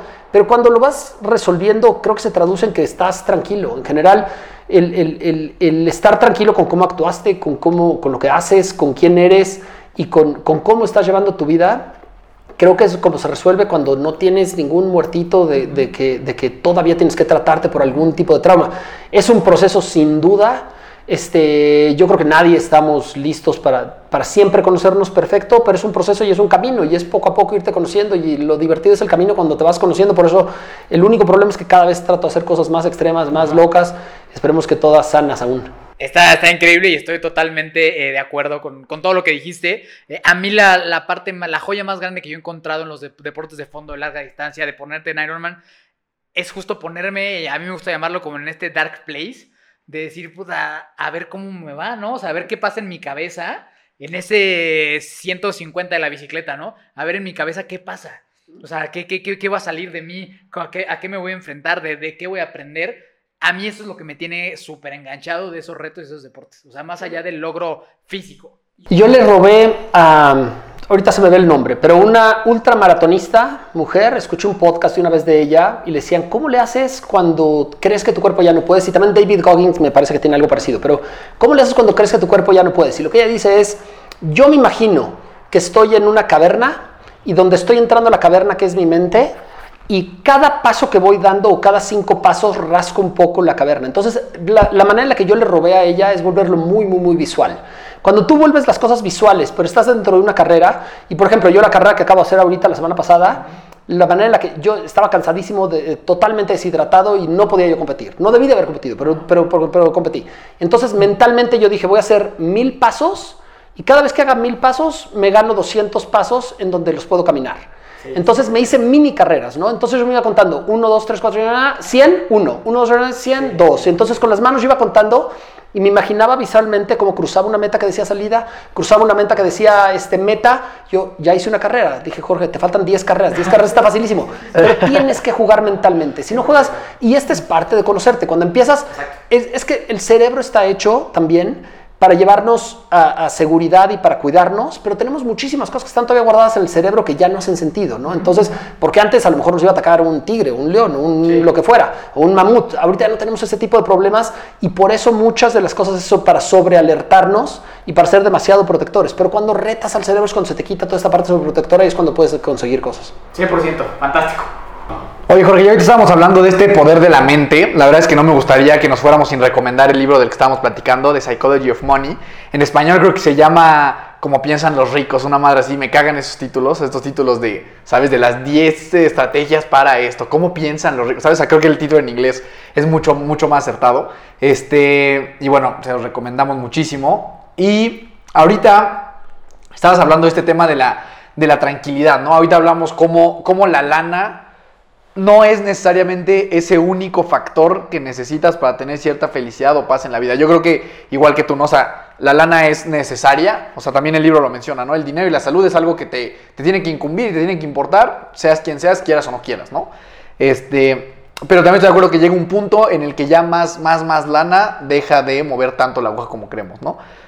¿Qué cosas crees que sí aportan a esa tranquilidad o a esa paz o a esa felicidad que al final es lo que muchos terminamos por, por estar buscando, ¿no? También eh, ah, mencionaba esta parte que es como esta persecución del horizonte, ¿no? En la que estamos persiguiendo, eh, cuando tenga este coche, cuando tenga esta en el banco, cuando tenga esta esposa, cuando tenga estos hijos y demás, y nunca alcanzas a eh, ese, horizonte, ¿no? ¿Qué cositas sí suman, por lo menos desde tu, desde tu perspectiva desde tu experiencia, a esta tranquilidad y esta paz y esta felicidad? Yo creo que cada persona es diferente y ahí sí es parte de este conocimiento, cada persona es descubrir qué es lo que te suma a ti, qué es lo que a ti te deja tranquilo y qué es lo que te llama a ti la atención como, como persona. Habrá gente que a lo mejor sí le interesa el dinero, porque seguramente hay gente que sí le interesa el dinero y les llena el, tener el dinero y tampoco está mal y es muy, muy respetable, pero... Y, y, mucha gente luego trata de encontrar realmente quiénes son, cómo son, cómo reaccionan con estas meditaciones. ¿no? Yo, yo nunca podía meditaciones, yo utilizo a veces la, la, la respiración nada más para poder este, calmarme o acelerarme dependiendo de lo que quiero, pero no, no para meditar, ¿no? Porque yo, para mí meditar es tratar de pensar y yo poder enfocar mi mente en lo que yo quiera y lo logro con el ejercicio. Entonces cada persona yo creo que lo logra diferente. Pero el tratar, en todo este proceso de, de tratar de conocerte de qué es lo que te llena, yo creo que primero es extremadamente personal, pero, pero dentro de este conocimiento a mí, ¿qué es lo que a mí me, me llena y me llama la atención? Uno, me encanta hacer. Me encanta que la gente diga, ya vieron cómo se construyó esto, ya vieron cómo se hizo esto. Entonces esa parte, y seguramente es por una inseguridad que tengo en cuanto que quiero tener admiración o algo, pero esa, esta parte de hacer 100% me encanta. El que nadie podía y de repente llegas y resuelves un problema y les, les enseñas que tú lo pudiste resolver y que no era tan difícil y que empezaste a dar un paso con el segundo. Segunda cosa que me llama la atención muchísimo, me llama la atención muchísimo cómo, cómo se da estos efectos de, de, de, interés compuesto o de compounding, pero van por todas las maneras. Tiene que ver con conocimiento, el, de, de, un tema que no conoces nada, cuando empiezas a saber y el cómo esto te va abriendo nuevos horizontes y te va llevando a poder conocer un poco más de, la, de las cosas, tiene que ver con dinero, donde pones algo de dinero y todos los meses estás contribuyendo algo de dinero y cuando volteas a ver tienes ya bastante o mucho más de lo que, de, lo que tú estabas pensando. Y, y, también la otra cosa que a mí me llama la atención en lo personal es el compromiso con, con, las gentes. Entonces, el dinero para mí no me importa, pero aquí en D3, al que invitamos a un negocio, trabajamos como enfermos para que les vaya bien, porque es muy diferente y, por eso yo siempre digo que cuido mejor el dinero de terceros que el, mío, ¿no? En el sentido que, que, si tú me confiaste algo, pero no es tanto por cuidar tu dinero, es más por tu confianza. Ahorita que levantamos dinero, uno de los inversionistas me dijo, no te quiero poner mucha presión, pero el dinero que te estoy dando es lo que tenía yo guardado para, para la educación de mis hijas. pero entonces, o sea, ¿cuánta rentabilidad y cuánto voy a buscar darle? Todo, ¿no? O sea, una persona que tuvo esa confianza para darme ese tipo de dinero y para estar pensando en que yo voy a trabajar como enfermo, voy a trabajar todas las horas que pueda. ¿Me importa cuánto me va a retribuir después el haberle dado? No, pero le quiero cumplir con lo que yo le prometí. Yo le prometí que le iba a ir bien en una inversión y voy a trabajar a muerte para que le vaya bien con una inversión. ¿Se puede salir de control? Sí, se puede salir de control, pero mínimo saber que no quedó en ti. Pero esta confianza o esta tenerle que cumplir a la gente, el hacer y, y, por último, el ver cómo las cosas de repente pasan por magia, que es el interés compuesto en todo tipo de cosas, también tiene que ver en la construcción. Y había otro libro bastante bueno que se llama The Innovation Stack, donde, donde te desconstruye muchas de estas figuras, porque ahorita tú piensas en Mark Zuckerberg y dices, no, no, bueno, pero es que él era un genio, yo nunca lo pude haber hecho, pero y cualquiera de estos nombres están glorificados. Mm cuando ves cómo empezaron, empezaron con algo bien básico, ¿no? A ver, es inteligentísimo, sí, este, seguramente es una persona brillante, sí, todos son brillantes en ese sentido, pero a lo mejor hay un millón de personas que son igual de, inteligentes que él, ¿no? Simplemente él estuvo en el camino correcto, en el, en el momento correcto, y ahí, y, y ahí es donde creo que, el interés compuesto o este innovation stack, que ir es ir haciendo un poco de innovación a la vez y poquito vas construyendo de repente un castillo y cuando te das cuenta ni siquiera, ni siquiera sabes ya lo que tienes construido y toda la gente dice, oye, pero es que ustedes, ¿cuándo tuvieron la visión de esto? Puta, nunca. Lo único que tuvimos sí. fue las ganas y el ímpetu para poner el primer paso. Que la gente lo que no tiene es eso. La, la, siempre toda la gente nos da miedo el primer paso, pero cuando das el primer paso, el segundo se va abriendo, el tercero, el cuarto, el quinto. Y eso es lo que también me llama la atención. Me encanta tomar este primer paso y ver cómo se va construyendo y tomando una decisión a la vez. Sí, que lo que dice, ¿no? O sea, un camino de un millón de pasos empieza con uno. Uh -huh. Siempre es este efecto como de bola de nieve. Y ahorita justo mencionabas ya DD3 y nos quedamos un poquito cortos en esa parte. O sea, eh, nos quedamos en que saliste de Goldman y entonces inicias de tres. ¿Cómo es esa, esa, esa experiencia ya de, de, como de un alto ejecutivo, llamémosle así, a emprendedor, que es algo muy distinto? A ver, entiendo que obviamente, o sea, es, esta chamba te había dejado en una posición que a lo mejor te permitía poder emprender de, de, de, este lado, ¿no? Pero al final sigue siendo un emprendimiento con muchísima incertidumbre, o por lo menos con muchísima más incertidumbre que un puesto como el que, como el que tú tenías de alguna manera asegurado en ese momento, ¿no? ¿Cómo sí, fue yo, esa transición? Yo, yo, tenía guardado año, año y medio, entonces eh, en ese sentido estaba yo relativamente tranquilo. Yo sabía que en un año, año y medio íbamos a encontrar cómo se podía hacer. Pero no, me, nos salimos de Goldman, Martín también se sale, yo me salgo y fundamos después de D3. Poco tiempo después fundamos de D3. Y dentro de D3 empezamos viendo que había una oportunidad de dar financiamiento a desarrolladores inmobiliarios. En ese momento las tasas de interés de TIE estaban como el 4%, los bancos prestaban a TIE más 2, entonces a los desarrolladores al 6%, y también había capital, muchísimos fondos que daban capital, pero al 30%, pero no había nadie que estuviera entre este 6 y 30%. Okay. Y nosotros lo que empezamos es con un fondo de deuda subordinada, en donde empezamos a darle dinero a los desarrolladores, pero para sustituir capital. Entonces empezamos prestando a tasas entre el 15 y el 18%, pero para sustituir capital. Entonces complementamos a los bancos. En Estados Unidos se utiliza muchísimo esta segunda hipoteca En Chile también había una, una, una- una figura de capital preferente, pero en México no existía nada. Y empezamos nosotros con esta figura y desde entonces realmente abrimos el mercado. Hemos dado ¿Y más de tienes ocho- alguna idea de por qué no existía? ¿Alguien no, no- no se le había ocurrido a alguien? ¿Habían tenido como intentos fallidos? No, el, hubo una, un fondo que lo trató de hacer en el pasado, pero lo trataron de hacer, este, se llamaba Umbral Capital, hace mucho, pero lo trataron ellos de hacer más como financiamiento de terrenos y en donde cobraban a través del terreno. Este, yo creo que lo que nosotros vimos fue más parecido a deuda. Y, y, y- y no, no- no hay tanta innovación. O sea, realmente lo que nosotros hicimos en ese momento era más encontrar el cómo haces la estructuración. Hay un segundo problema más financiero legal que tiene que ver con que en México en ese momento no había muchas segundas hipotecas, no estaban muy bien conocidas el cómo hacer una segunda hipoteca y segunda hipoteca significa que si un bien vale 100 y el banco tiene 60 y yo le pongo una hipoteca por 30, si se vende arriba de 60, primero cobra el banco y luego cobra la segunda hipoteca y luego cobra el dueño del, del- del- del capital. Y, y la otra cosa que en México no existía y de hecho casi sigue sin existir es si tú vas a dar una primera hipoteca y yo doy una segunda hipoteca, hacemos un, un intercredit agreement, que, que significa si las cosas van mal, ¿cómo vamos a reaccionar? Ok. Entonces es un contrato en donde decimos, si todo va bien, ¿cómo cobras tú? ¿Cómo cobro yo? Pero cuando las cosas van mal, ¿cómo cobro? ¿cuáles son tus derechos y obligaciones? ¿Cuáles son mis derechos y obligaciones? En México no existen o hay bien poquitos intercredit agreements aún hoy en día y nosotros lo cambiamos un poco, innovamos en ese sentido un poco. Desde entonces hemos dado más de 100 créditos de estos, de mezanín. Yo creo que el que le sigue a nosotros probablemente ha dado 10, entonces nosotros hemos hecho diferencia, es un 100, gap han hecho 10 los, los demás y, y son créditos riesgosos. A los bancos no les gustan, a mucha gente que ha experimentado no les gusta. Nosotros la manera que lo hemos resuelto y, regresando a este punto de The Innovation Stack fue a través de la información. Entonces fuimos viendo qué fallaba en los créditos que fallaban y muy rápido ir pivoteando. Entonces nos dimos cuenta que lo que nos fallaba mucho era información este, por ejemplo, de mercado. No teníamos una buena referencia de mercado. Ahorita, estamos ahorita, tenemos una referencia muy parecida a lo que hace Silo en Estados Unidos, donde tenemos mejor información que los desarrolladores. Pero yo te puedo decir en cuánto se vende en cualquier punto de la Ciudad de México, Sí, cuánto se vende y cuál es la absorción de cualquier vivienda en la Ciudad de México. Entonces, en ese sentido, tenemos más conocimiento que el desarrollador. Nos terminan preguntando los desarrolladores, oye, Sí, sí, es buen. ¿Crees que se venda bien? ¿Crees que no se venda bien? Pero porque desarrollamos esto dentro de nuestra DNA para que no nos explotara. Lo segundo que también tenemos es esta relación con el desarrollador, donde queremos que les vaya bien. Los bancos y los demás fondos, Sí, es un en folio, general, ¿no? De alguna manera. pero los ven, nosotros los vemos como socios. Aunque yo soy deuda y tú eres capital, te veo como socio. Quiero que ganes y no quiero solamente que ganes, quiero que ganes muchísimo. Porque si tú ganas muchísimo, yo estoy seguro que vas a repagar mi crédito. Claro. Mientras que muchos de los bancos tratan de ver, pero ¿cómo puedo cobrar un punto más? O de los fondos, pero ¿cómo puedo alargar la vida de mi crédito para que me siga trabajando para mí? Para que no me pague los créditos buenos. Nosotros al revés, págame lo más rápido que puedas. Entonces es muy fácil amortizarnos. Una de las cosas que hacen los fondos es que siempre te ponen un múltiplo mínimo. Y lo que significa es, si yo te presté 100 pesos, yo te digo, pero mínimo me tienes que regresar 150, independientemente de cuándo me pagues. Nosotros nunca tenemos múltiplos mínimos. Nosotros si al día siguiente nos quiere pagar porque consiguió un financiamiento más barato, perfecto. Siempre queremos agregar valor y creo que hasta el final los, los desarrolladores los terminan, los terminan este, apreciando y, y entendiendo.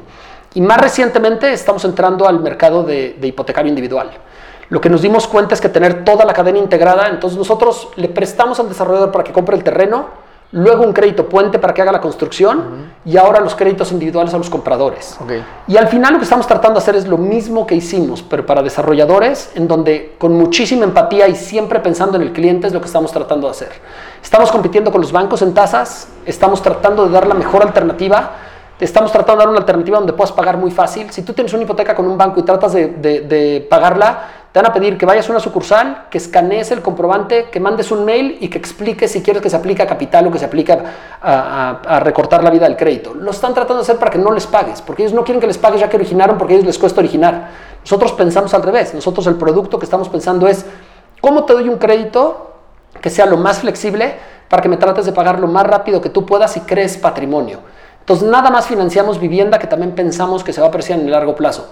Y, y no es que seamos aquí Robin Hoods, pero al final lo que estamos pensando es, si a ti te va bien, a mí me va bien. Entonces trato de no ahorcarte para que a ti te vaya bien con la tasa más baja del mercado y con que facilidades al 100% de prepagarme. Si construyes patrimonio, me vas a pagar. Si me pagas, a mí me va bien en el crédito. ¿Y eso hoy ya es posible? O sea, hoy ya un crédito individual ya se le puede solicitar a DD3. O sea, ¿eso ya existe estamos, o está en...? Estamos en beta testing, estamos sacando, tenemos dos marcas, tenemos una marca que se llama Compa, Ok. que son nuestros créditos individuales. Ya se pueden meter a compa.mx este, y ya, ya pueden ver los, lo- nuestra página. Y tenemos, también estamos haciendo una, una, una super app porque que se llama Monopolio, pero, pero Ok. y, y se llama Monopolio porque el único monopolio que tiene la gente es su casa. Y lo que queremos llevar es a que tú sepas que si abres una cuenta en mi monopolio, tu monopolio son tus propiedades. Entonces tú vas a poder ver tus propiedades y dentro de esta super app lo que queremos es poderte dar nosotros todos los servicios que tú necesitas para poder hacer la administración de y si puedes ser un inversionista y construir patrimonio. Te podemos financiar, te podemos contactar con quién te va a manejar la, la vivienda, te podemos dar alertas de cuánto vale tu vivienda todo el tiempo, te podemos dar alertas de recordatorios de pago, cuándo tienes que pagar la CFE, cuándo tienes que pagar el, el predial. Y esta estamos a punto de lanzarla. Compa ya está live, Monopolio ya se pueden meter, monopolio.com.mx, Ok. pero está todavía en beta testing y estamos tratando de hacerlo cada, cada dos semanas saca- sacando una nueva versión. Oye, me acuerdo que cuando hablamos esto la, la última vez que, que- que platicamos, hablamos mucho como que, ya lo que me llamó mucho la atención fue el tema de la eficiencia.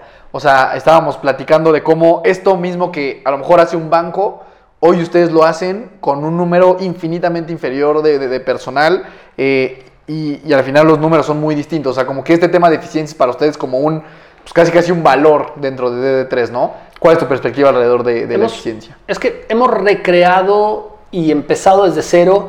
Esto lo, habla, lo hablan mucho en Estados Unidos y Elon Musk también lo habla de, de first principles, ¿no? Replantearte por qué se hacen las cosas como se hacen las cosas. Y nos hemos replanteado todo, el por qué se tienen que hacer las cosas así. Nosotros ahorita operamos de personas de inversiones, o sea, quitando a nuestro equipo tech, operamos con 13 o 14 personas. El- un banco equivalente al tamaño de nosotros probablemente tenga 200 a 250 Está cabrón. personas.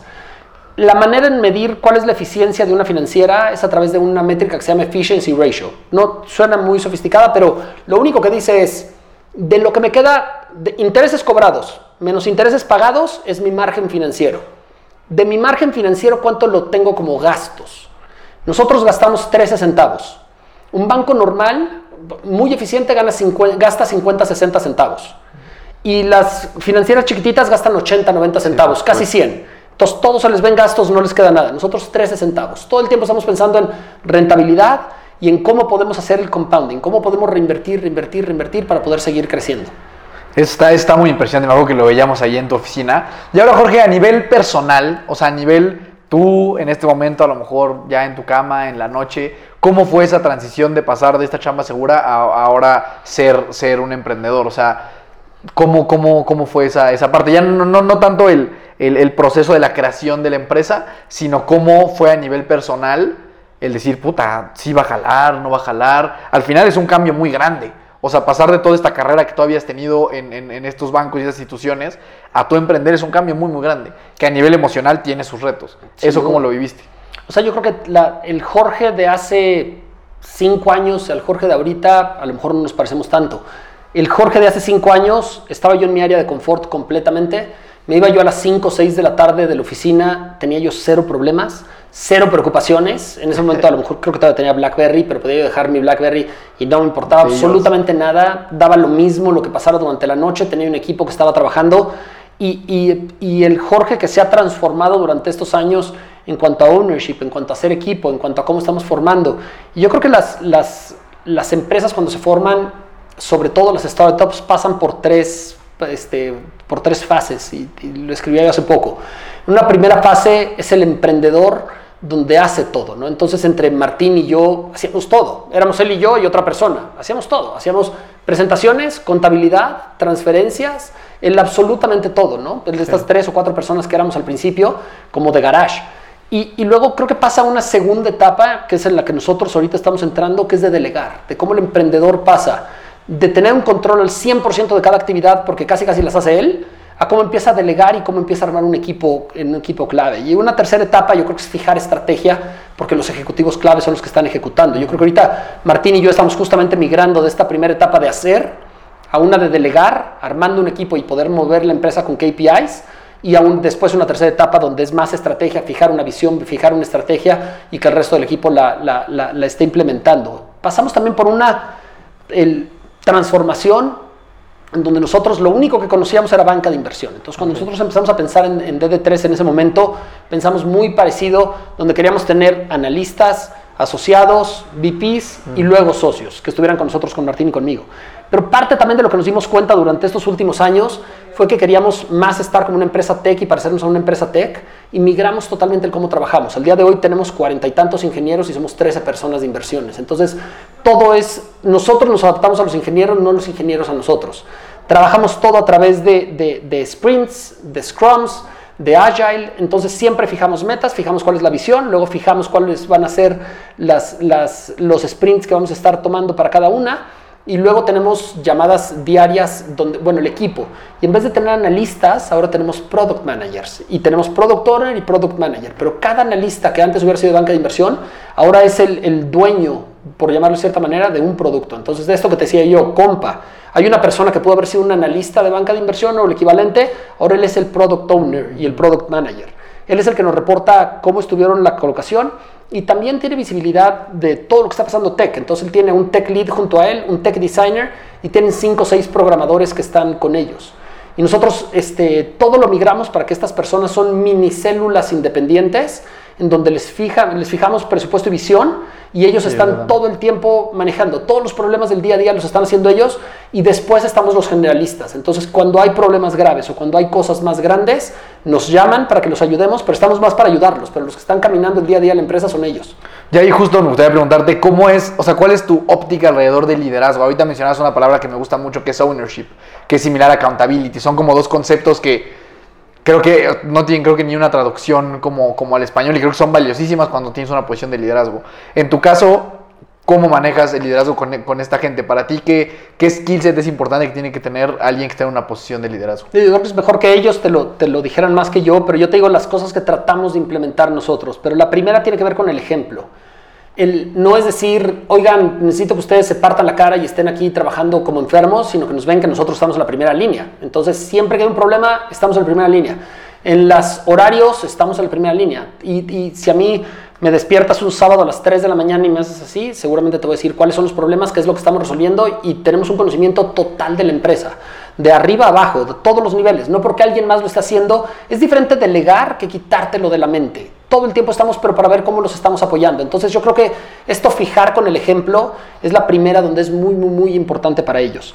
La segunda, cuando eres un analista o eres un asociado en banca de inversión, tienes cero responsabilidades. Tu única responsabilidad es hacer lo que te dice el que está un notch arriba de ti que tienes que hacer, pero son estructuras extremadamente verticales y donde, donde, donde tú le reportas al de arriba, al de arriba, al de arriba y hay cero visibilidad de qué está haciendo. Me parece que el migrar a este tipo de, estructuras te, te, achata completamente la, la, empresa y hace que la gente tenga responsabilidad y que tenga ownership. Entonces, el, si ves los, los, los este, los, logos que tienen en WhatsApp, muchos de ellos ponen el logo de su producto, pero ah, porque están orgullosos de su producto. y ellos son los que nos están diciendo qué es lo que están haciendo. Y también las ideas es mucho mejor cuando fluyen de abajo para arriba que nada más de arriba para abajo. El que se está enfrentando al problema diario, el que está hablando diario con el cliente, el que sabe qué es lo que le duele al cliente, son ellos. Entonces la retroalimentación y el ownership viene casi siempre de ellos para nosotros. Y por último, yo te diría, tiene que ver con, con, con, alineamiento de intereses y con tener una estructura muy, muy, muy horizontal, con mucha visibilidad y por último, que esté muy bien remunerada. Yo creo que si aquí nos va bien, les debería ir muy, muy, muy bien para a todos. Esto debería ser un life changer para todos si, si nos termina saliendo bien la, la, empresa que estamos, estamos, que estamos formando y para que a todos nos vaya muy, muy, muy bien. Ahorita tocaste un mundo bien interesante, este tema de las ideas que vienen de abajo hacia arriba. No sé si conoces la historia de cómo, cómo nació el post-it, este, este, un post-it que usamos todo mundo. No sé si conoces más o menos cómo, cómo fue esa madre, pero tiene que ver con eso. O sea, es, era, era una persona que estaba como en el desarrollo de un producto que tenía que ser como un papel que pegara muchísimo, con un pegamento que pegara muy bien, y resultó ser como que no pegó como esperaban, y, pero este güey dice como, ah, pues, o sea, que pegue poquito de arriba, pues igual, y estoy hablando de alguien, o sea, muy abajo en, en la escalera de la empresa, ¿no? Y entonces va y presenta esta idea, alguien muy abajo con esta libertad de poder comunicar con las cabezas de arriba. Y este papelito pues siento que más o menos puede jalar y bueno, todo todo mundo usa post-it hoy en su oficina, ¿no? Entonces creo que eso es bien valioso, o sea, el cómo también lo dieres escuchar, este, como, pues la parte más debajo de la pirámide, si lo queremos ver de, de, esa manera, y no nada más de arriba hacia abajo, que creo que es lo que, lo que es como lo más, lo más común, ¿no? Ahorita, Jorge, para ir cerrando, evidentemente es una persona con niveles de energía sumamente altos. ¿Cómo, ¿Cómo detienes esa máquina? O sea, tú tienes, o sea, duermes bien, o, la neta te cuesta trabajo dormir, este, temas, no sé, como de, ansiedad, de andar todo el tiempo así, o crees que tienes como un, un balance y un equilibrio en, en ese aspecto? No, no, no tengo en balance nada. El- pero, pero yo creo que cada persona alcanza el balance diferente. Yo, yo tengo cero balance, pero la manera en la que yo encuentro mi balance es en los extremos. Para mí balance no es estoy sentado aquí en un escritorio viendo, no. Mi balance es cuando estoy haciendo ejercicio, o si estoy pensando, o si estoy en, en una junta, estoy a full. Cuando estoy descansando, estoy tumbado y no quiero hacer nada, o estoy pensando en absolutamente otra cosa. Y creo que estos dos extremos es lo que te debe de dar el balance. El, no todo el tiempo estoy acelerado, gran parte del día sí, es un poco mi naturaleza. Yo creo que, yo creo que tengo un síndrome de, de- de obsesivo compulsivo, sin duda. Este, cuando me gusta algo, me clavo y me pongo hasta que no estoy 100% seguro de que lo entiendo, de que lo estoy ejecutando, de que lo tengo, no, no me detengo. Entonces, sí tengo esta obsesión por, por algunas de las cosas. Y en el tema de energía, tiene que ver también con este, este Nicolás Nassim Taleb lo dice que es un, un barbell strategy, ¿no? Y barbell significa a las pesas, ¿no? Tú ves las pesas como tienen peso en un lado, luego tienen un palo y luego tienen el peso del otro lado. Y ese es un barbell strategy donde yo creo que yo todo lo llevo con este barbell strategy. Entonces, ahorita te está tocando verme con mucha energía, ¿no? Pero si me vieras en la noche, duermo extremadamente bien. O sea, yo duermo... ¿Y duermes típicamente ocho horas, duermo- siete horas? No, duermo ocho, ocho- entre 8 y 8 horas. y ¿Has media. leído Why We Sleep? No, El libro, buenísimo. pero duermo 8 a 8 y media. Me Ok, duermo muy temprano. Me duermo 10 y cuarto a 10 y media. Y duermes knockout. Knockout. En el segundo en el que me acuesto me duermo. Yo nunca me doy cuenta ni de qué pasó ni de qué nada. Leo, trato de leer siempre en las noches, poquito antes, pero cierro el libro, me acuesto, en ese segundo me duermo. Y hasta que me levanto naturalmente. Me levanto solito 5 y media, 5.45, 6. Y dependiendo de eso me levanto, pero, pero duermo muy, muy, muy bien. Y tiene que ver con eso. Donde cuando es descansar, es descansar a full. Si no duermo bien, estoy muy mal. Yo soy más de mañana que de la noche. Yo en las noches soy fatal. Una cena me cae fatal. Un cóctel, un brindis me cae fatal. Todo eso no me gusta nada. Yo prefiero las mañanas, por mucho. Oye, y este tema de, ahorita mencionaste esta parte de la obsesión, que yo ahí empatizo muchísimo contigo, pero desafortunadamente, bueno, o por lo menos en mi experiencia hay veces que esa obsesión, pues me ha jugado en mi contra en cuanto a obsesionarme con cosas a lo mejor no positivas, ¿no? O sea, es decir, preocupaciones, este, angustias, cosas así. En tu caso te pasa así, o sea, porque creo que es, es padre este concepto y esta idea de puta, me obsesiono solo con cosas de, pues de, de, de chambear, de hacer cosas, de avanzar, de competir, de elegir y demás, pero siento que esto tiene una doble cara de repente a veces en las que también esa obsesión se puede trasladar a, angustias a lo mejor desmedidas, o por lo menos eso a mí me sucede. En tu caso no es así, o sea, esa obsesión de repente no llega a ser eh, algo que pueda llegar a afectar tu día a día. ¿no? Yo creo que la controlo bastante bien y hacia dónde encamino. Pero yo creo que tiene que ver con todo, también con, con tu enfoque, con tu energía y con este tipo de obsesión, a dónde lo encaminas. Si tengo muchísima energía, pero tengo que salir a agarrarme a golpes con alguien para quitar, está mal, ¿no? Si, tengo que, si le encamino a que voy a entrenar para un ejercicio, está bien. Entonces, creo que igual que todo tiene que ver hacia dónde lo encaminas. Yo trato de encaminar para cosas que me llaman la atención y que me gustan, pero cuando me clavo, me clavo a full. Y cuando empiezo algo, lo tengo que acabar. Me decía mi, mi, mi hijo más grande, estábamos viendo las Olimpiadas y estaba la de ruta. Y en la de ruta no, seguramente no, no creo que mucha gente la vea. ¿no? Sí, pero cuando ganó, ¿qué fue? ¿Colombiano, venezolano? No me acuerdo quién ganó, pero, Pero, la- pero alguien, sí, un, un latino, ganó sí, creo que era venezolano. venezolano, creo que Y, sí. y- y en la de ruta van, van profesionales, entonces los que no van el pelotón y no tienen chances empiezan a salir. Y me dice mi hijo, oye, pa, deberías de meter a la carrera. Y, y yo, ¿por qué? Porque seguro vas a acabar, quedarías como en el 20 del mundo, de 150, ¿no? Pero Sí, justo por los otros todos los demás se salen. Bueno, yo he acabado 7 horas después sí, que todos sí, ellos, sí, ¿no? pero pues... pero en el ajá. 20. Pero tiene que ver con esa mentalidad donde se empieza algo, se tiene que acabar. Entonces, creo que bien encaminada la obsesión, la energía y, y el, enfo- y el enfoque es buenísimo, ¿no? Entonces, depende para qué lo utilizas y depende este punto de conocerte. Pueden ser malísimos, puedes acabar con, con- con vicios, puedes acabar con enfocarte con- con ansiedades, puedes acabar con traumas, puedes acabar con millones de cosas, pero bien encaminado me parece que es buenísimo. Ok, y ahora Jorge, ya para ir terminando, ahorita mencionamos esta parte de el Jorge de 5 años y el Jorge de ahora, ¿no? El Jorge de ahora, ¿cómo está? ¿Cómo se siente? ¿Estás contento? Este, ¿Cómo es tu vida? Soy extremadamente feliz y contento. Me encanta lo que hago. Tengo esta vida dual, donde cuando trabajo estoy a full, cuando estoy con mi familia y con mis hijos estoy a full completamente. Y una vez más, estos extremos creo que es lo que a mí me da el balance. Me encanta todo lo que estamos haciendo. Me encanta el cómo podemos ahorita afectar y cómo deberíamos de mejorar la vida de miles de personas en México. Este, me, llama muchísimo la atención. Es un reto inmenso y, simplemente pensar en cómo lo vamos a tener que hacer me llama muchísimo la atención. Me encanta este proceso de conocerme a mí mismo, el haberme metido en una carrera de 111 kilómetros y esta nueva este, transición de, pasar de triatlones a, a, ultramaratones me encanta también porque es un reto personal. Una vez más va de la mano de, del conocerme a mí mismo y por último, estoy empezando también con un poco con, con, con biohacking, nada más también de ver mm, bueno. qué es lo que me está cambiando, cómo está todos mis niveles de, de, de, glucosa, cómo está desde el sueño hasta cómo están con suplementos, con cualquier otra cosa que también me llama muchísimo la atención. Para el sueño, ¿qué estás usando? ¿Nada más el reloj o, el, nada más tienes Ring? Nada más con el, con el Garmin. Nada más uso el Garmin. Traigo el 6X, me lo mide relativamente bien de lo, de lo, que yo he visto. Sí, pero meterte al biohacking también de repente ya se hace un pozo sin fondo, ¿no? O sea, como siento que también de repente puedes clavar tanto. Yo justo grabamos hace unos meses con Claudia Zaragoza, no sé si la conoces, no. pero es como bastante picuda en el tema de biohacking. Y yo le decía eso, le decía, puto, es que a mí me llama muchísimo la atención porque puedo llegar a ser muy obsesivo, pero también digo, esa misma obsesión me puede llegar a perjudicar en el sentido de decir, puta, ya traje mi sueño y, y, no dormí, o sea, me faltaron 15 minutos para dormir, entonces, puta madre, ya seguro, o sea, no voy a rendir como tendría que rendir, ¿sabes? Como que llevar tanto a todo eso, siento que puede, o sea... Yo sí soy un poco así. Por eso también tengo cuidado nada más de con qué me meto y dónde me meto, para, con qué me clavo. Pero por ejemplo, ahorita que, que, este, yo me puse la meta de que tengo que hacer mínimo 15 mil pasos independientemente de pase lo que pase, porque tengo que acostumbrar al cuerpo que tiene que estar activo durante todo el día para poder llegar a estos 111 mil. Y este fin de semana en el aeropuerto y estaba yo caminando, ¿no? esperando para la puerta y tratando de hacer pasos, pero si no llego a los 15 mil, da... el domingo caminando en mi casa, ¿no? Porque yo 14 mil 700. Sí, te da el pinche... Entonces, obviamente es diferente en qué, depende en qué te estés clavando, el, el, el, si es bueno o es mal encaminado, entonces nada más hay que tener cuidado con qué te encaminas y con qué te estás clavando. Todo llevado al extremo siempre es malo, yo siempre todo lo llevo al extremo, pero trato nada más de ver que, que, que, tenga salida y que no sea tan grave. Oye, Jorge, sí, ya la penúltima pregunta. Este, ¿Qué consejo le podrías dar? Uno, dos, tres, los que tengas. Nosotros aquí el, el, podcast lo escucha mucha gente o que quieren emprender o que también quieren iniciar en este mundo de, de, del deporte, ¿no? Ya sea correr 5 kilómetros, 10, 21, este, maratón, ultraman, Ironman, lo que sea. Y muchos están justamente lo que platicábamos antes, ¿no? En ese, en ese filito de no dar el primer paso.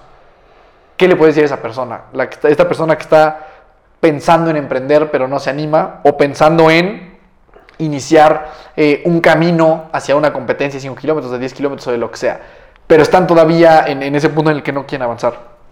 ¿Qué les puedes decir? A mí lo que me encanta de los deportes y sobre todo de estos deportes más extremos o de larga duración es que es muy parecido con emprender.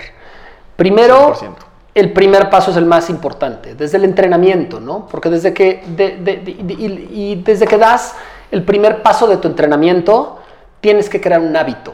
Entonces, ¿qué es la otra cosa inmensa que ahorita no hablamos? Pero una de las cosas que se ha transformado completamente el Jorge de estos últimos seis años es en el tema de, de hábitos. Yo creo que el libro más fácil, Atomic probablemente el más comercial, es el de Atomic Habits, de este, donde tienes que cambiar y en 30, 45 días se forma un hábito. Entonces, si dices voy a hacer ejercicio, no importa si lo haces un minuto, ponte los tenis, sal y simplemente por pasar el, el, el, el entrar de, fuera de tu área de confort, salir, haberte puesto los tenis, esté lloviendo o no esté lloviendo, hazlo. Ya cuando sales y estás afuera, dices, puta, ya me puse los tenis, sí, mínimo voy a correr. Sí, y ya que estás corriendo, te empiezas minutos. a sentir bien. Entonces, ya que empiezas a hacer los cinco minutos, entonces creo que va de la mano con, con hacer, pero hacer ese primer paso.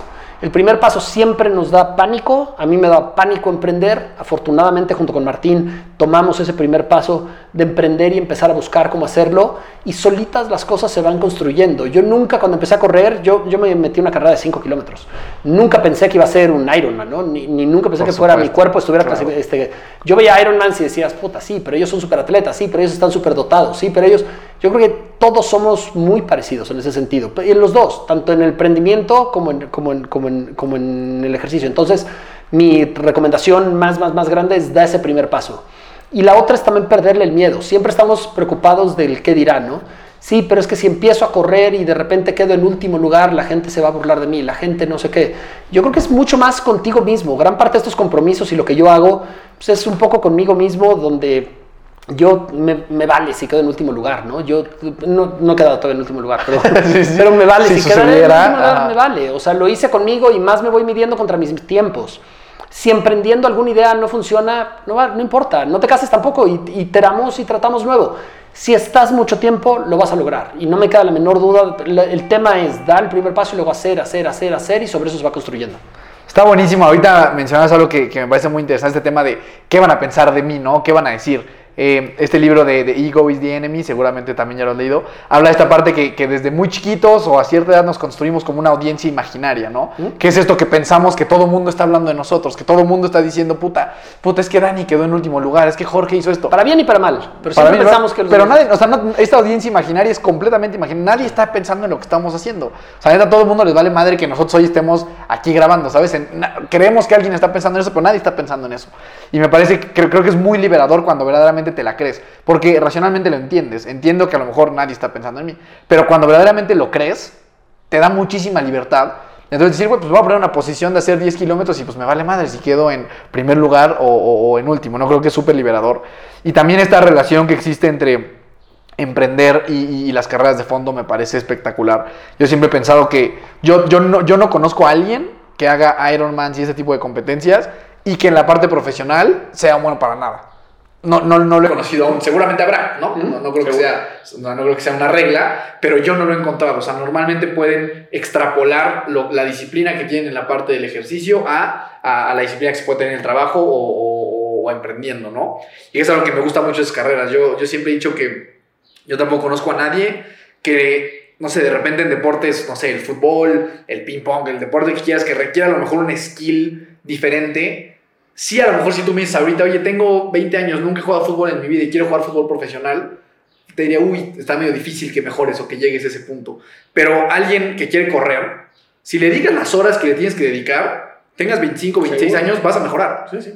Y la natación y el ciclismo es lo mismo. Ese es un tema de que lo, lo, proporcional que pongas en esfuerzo, eso vas a recibir. Se acabó. No requieres un skill así como de talento de, de, de, de superdotado, como de nacimiento, ¿no? Y eso me parece espectacular porque cualquier persona que nos esté escuchando se puede aventurar a entrar a eso. Porque es las horas que le metas, así te va a ir. ¿no? 100%. Tan, tan. Eh, yo, Jorge, sí, la última pregunta. Eh, si tuvieras la capacidad, este hablábamos de superpoderes al inicio, ¿no? El superpoder de impregnar el primer pensamiento que tienen las personas cuando despiertan. Todas las personas que despierten el día de mañana en el mundo van a despertar pensando esto que nos vas a decir. ¿Qué sería? Yo creo que lo que frena a gran parte del mundo es que la gente cree que no puede. Y las barreras mentales que solito nos ponemos. Y en ese sentido yo pensaría que lo, la, el mensaje que debería de tener cualquiera debería de ser, si puedo, voy a hacer. Entonces, y puedes ver con cualquier cosa. Este, si puedo y voy a hacer salir a caminar, si puedo hacer el emprender, este nuevo hobby que yo quería, yo quería tocar la guitarra, sí, sí puedo, no importa que tenga esta edad, entonces voy a aprender a tocar la guitarra. Este, quiero viajar a X lugar, sí, sí puedo y lo voy a intentar hacer. Entonces, creo que el, pensar que uno tiene la voluntad y, la, y, la, capacidad de hacer cualquier cosa, este, poco a poco nos vamos recriminando y nos vamos inhibiendo conforme la gente va creciendo y creo que es una de las habilidades que tienen los niños que es increíble, donde cuando ves a los niños y creen que pueden todo, saben todo y pueden todo, y es porque no tienen tantas barreras que nos vamos construyendo. Y no les da miedo decirlo. Nada. Tú eres un niño que quiere ser futbolista de la selección. Sí. Sin miedo. Y, y, creo que estas barreras que nos sí. vamos poniendo, entonces yo, yo, yo creo que sería eso, que la gente sepa que sí puede y que tiene que hacer. Jorge, de verdad, mil gracias por haber estado con nosotros. ¿Dónde te puede seguir la gente? Sé que no tienes y no, no eres muy como participativo en redes sociales, Instagram, Facebook, todo esto. En LinkedIn creo que un poco más, en Twitter creo que también. ¿Dónde en te LinkedIn puede buscar? y Twitter, en las dos, en las dos, arroba Jorge Combe. Es donde participo. No tengo Instagram porque es una, en, en mi opinión, es una distracción, entonces trato de tener esas distracciones. En Twitter es donde probablemente soy más activo, en arroba Jorge Combe, todo pegado y donde trato de poner las ideas y todo lo que está pasando y ahí trato de interactuar un poco. En LinkedIn es mucho más de trabajo, pero también trato de poner todo lo que estamos haciendo en, en, en DD3 y D360 y todo lo que estamos innovando. Buenísimo, a mí me puedes encontrar como Daniel Torres con dos O's, Daniel Torres, yo sí tengo Instagram y todo esto. Este, a mi hermano que tuvo que salir ahorita lo encuentras como Miki Torres C y recuerda siempre que nunca te rindas y la buena suerte te encontrará. Jorge, de verdad, mil gracias por haber estado con nosotros. Mil gracias. Ojalá que haya una segunda parte. Por Seguro. Gracias. gracias.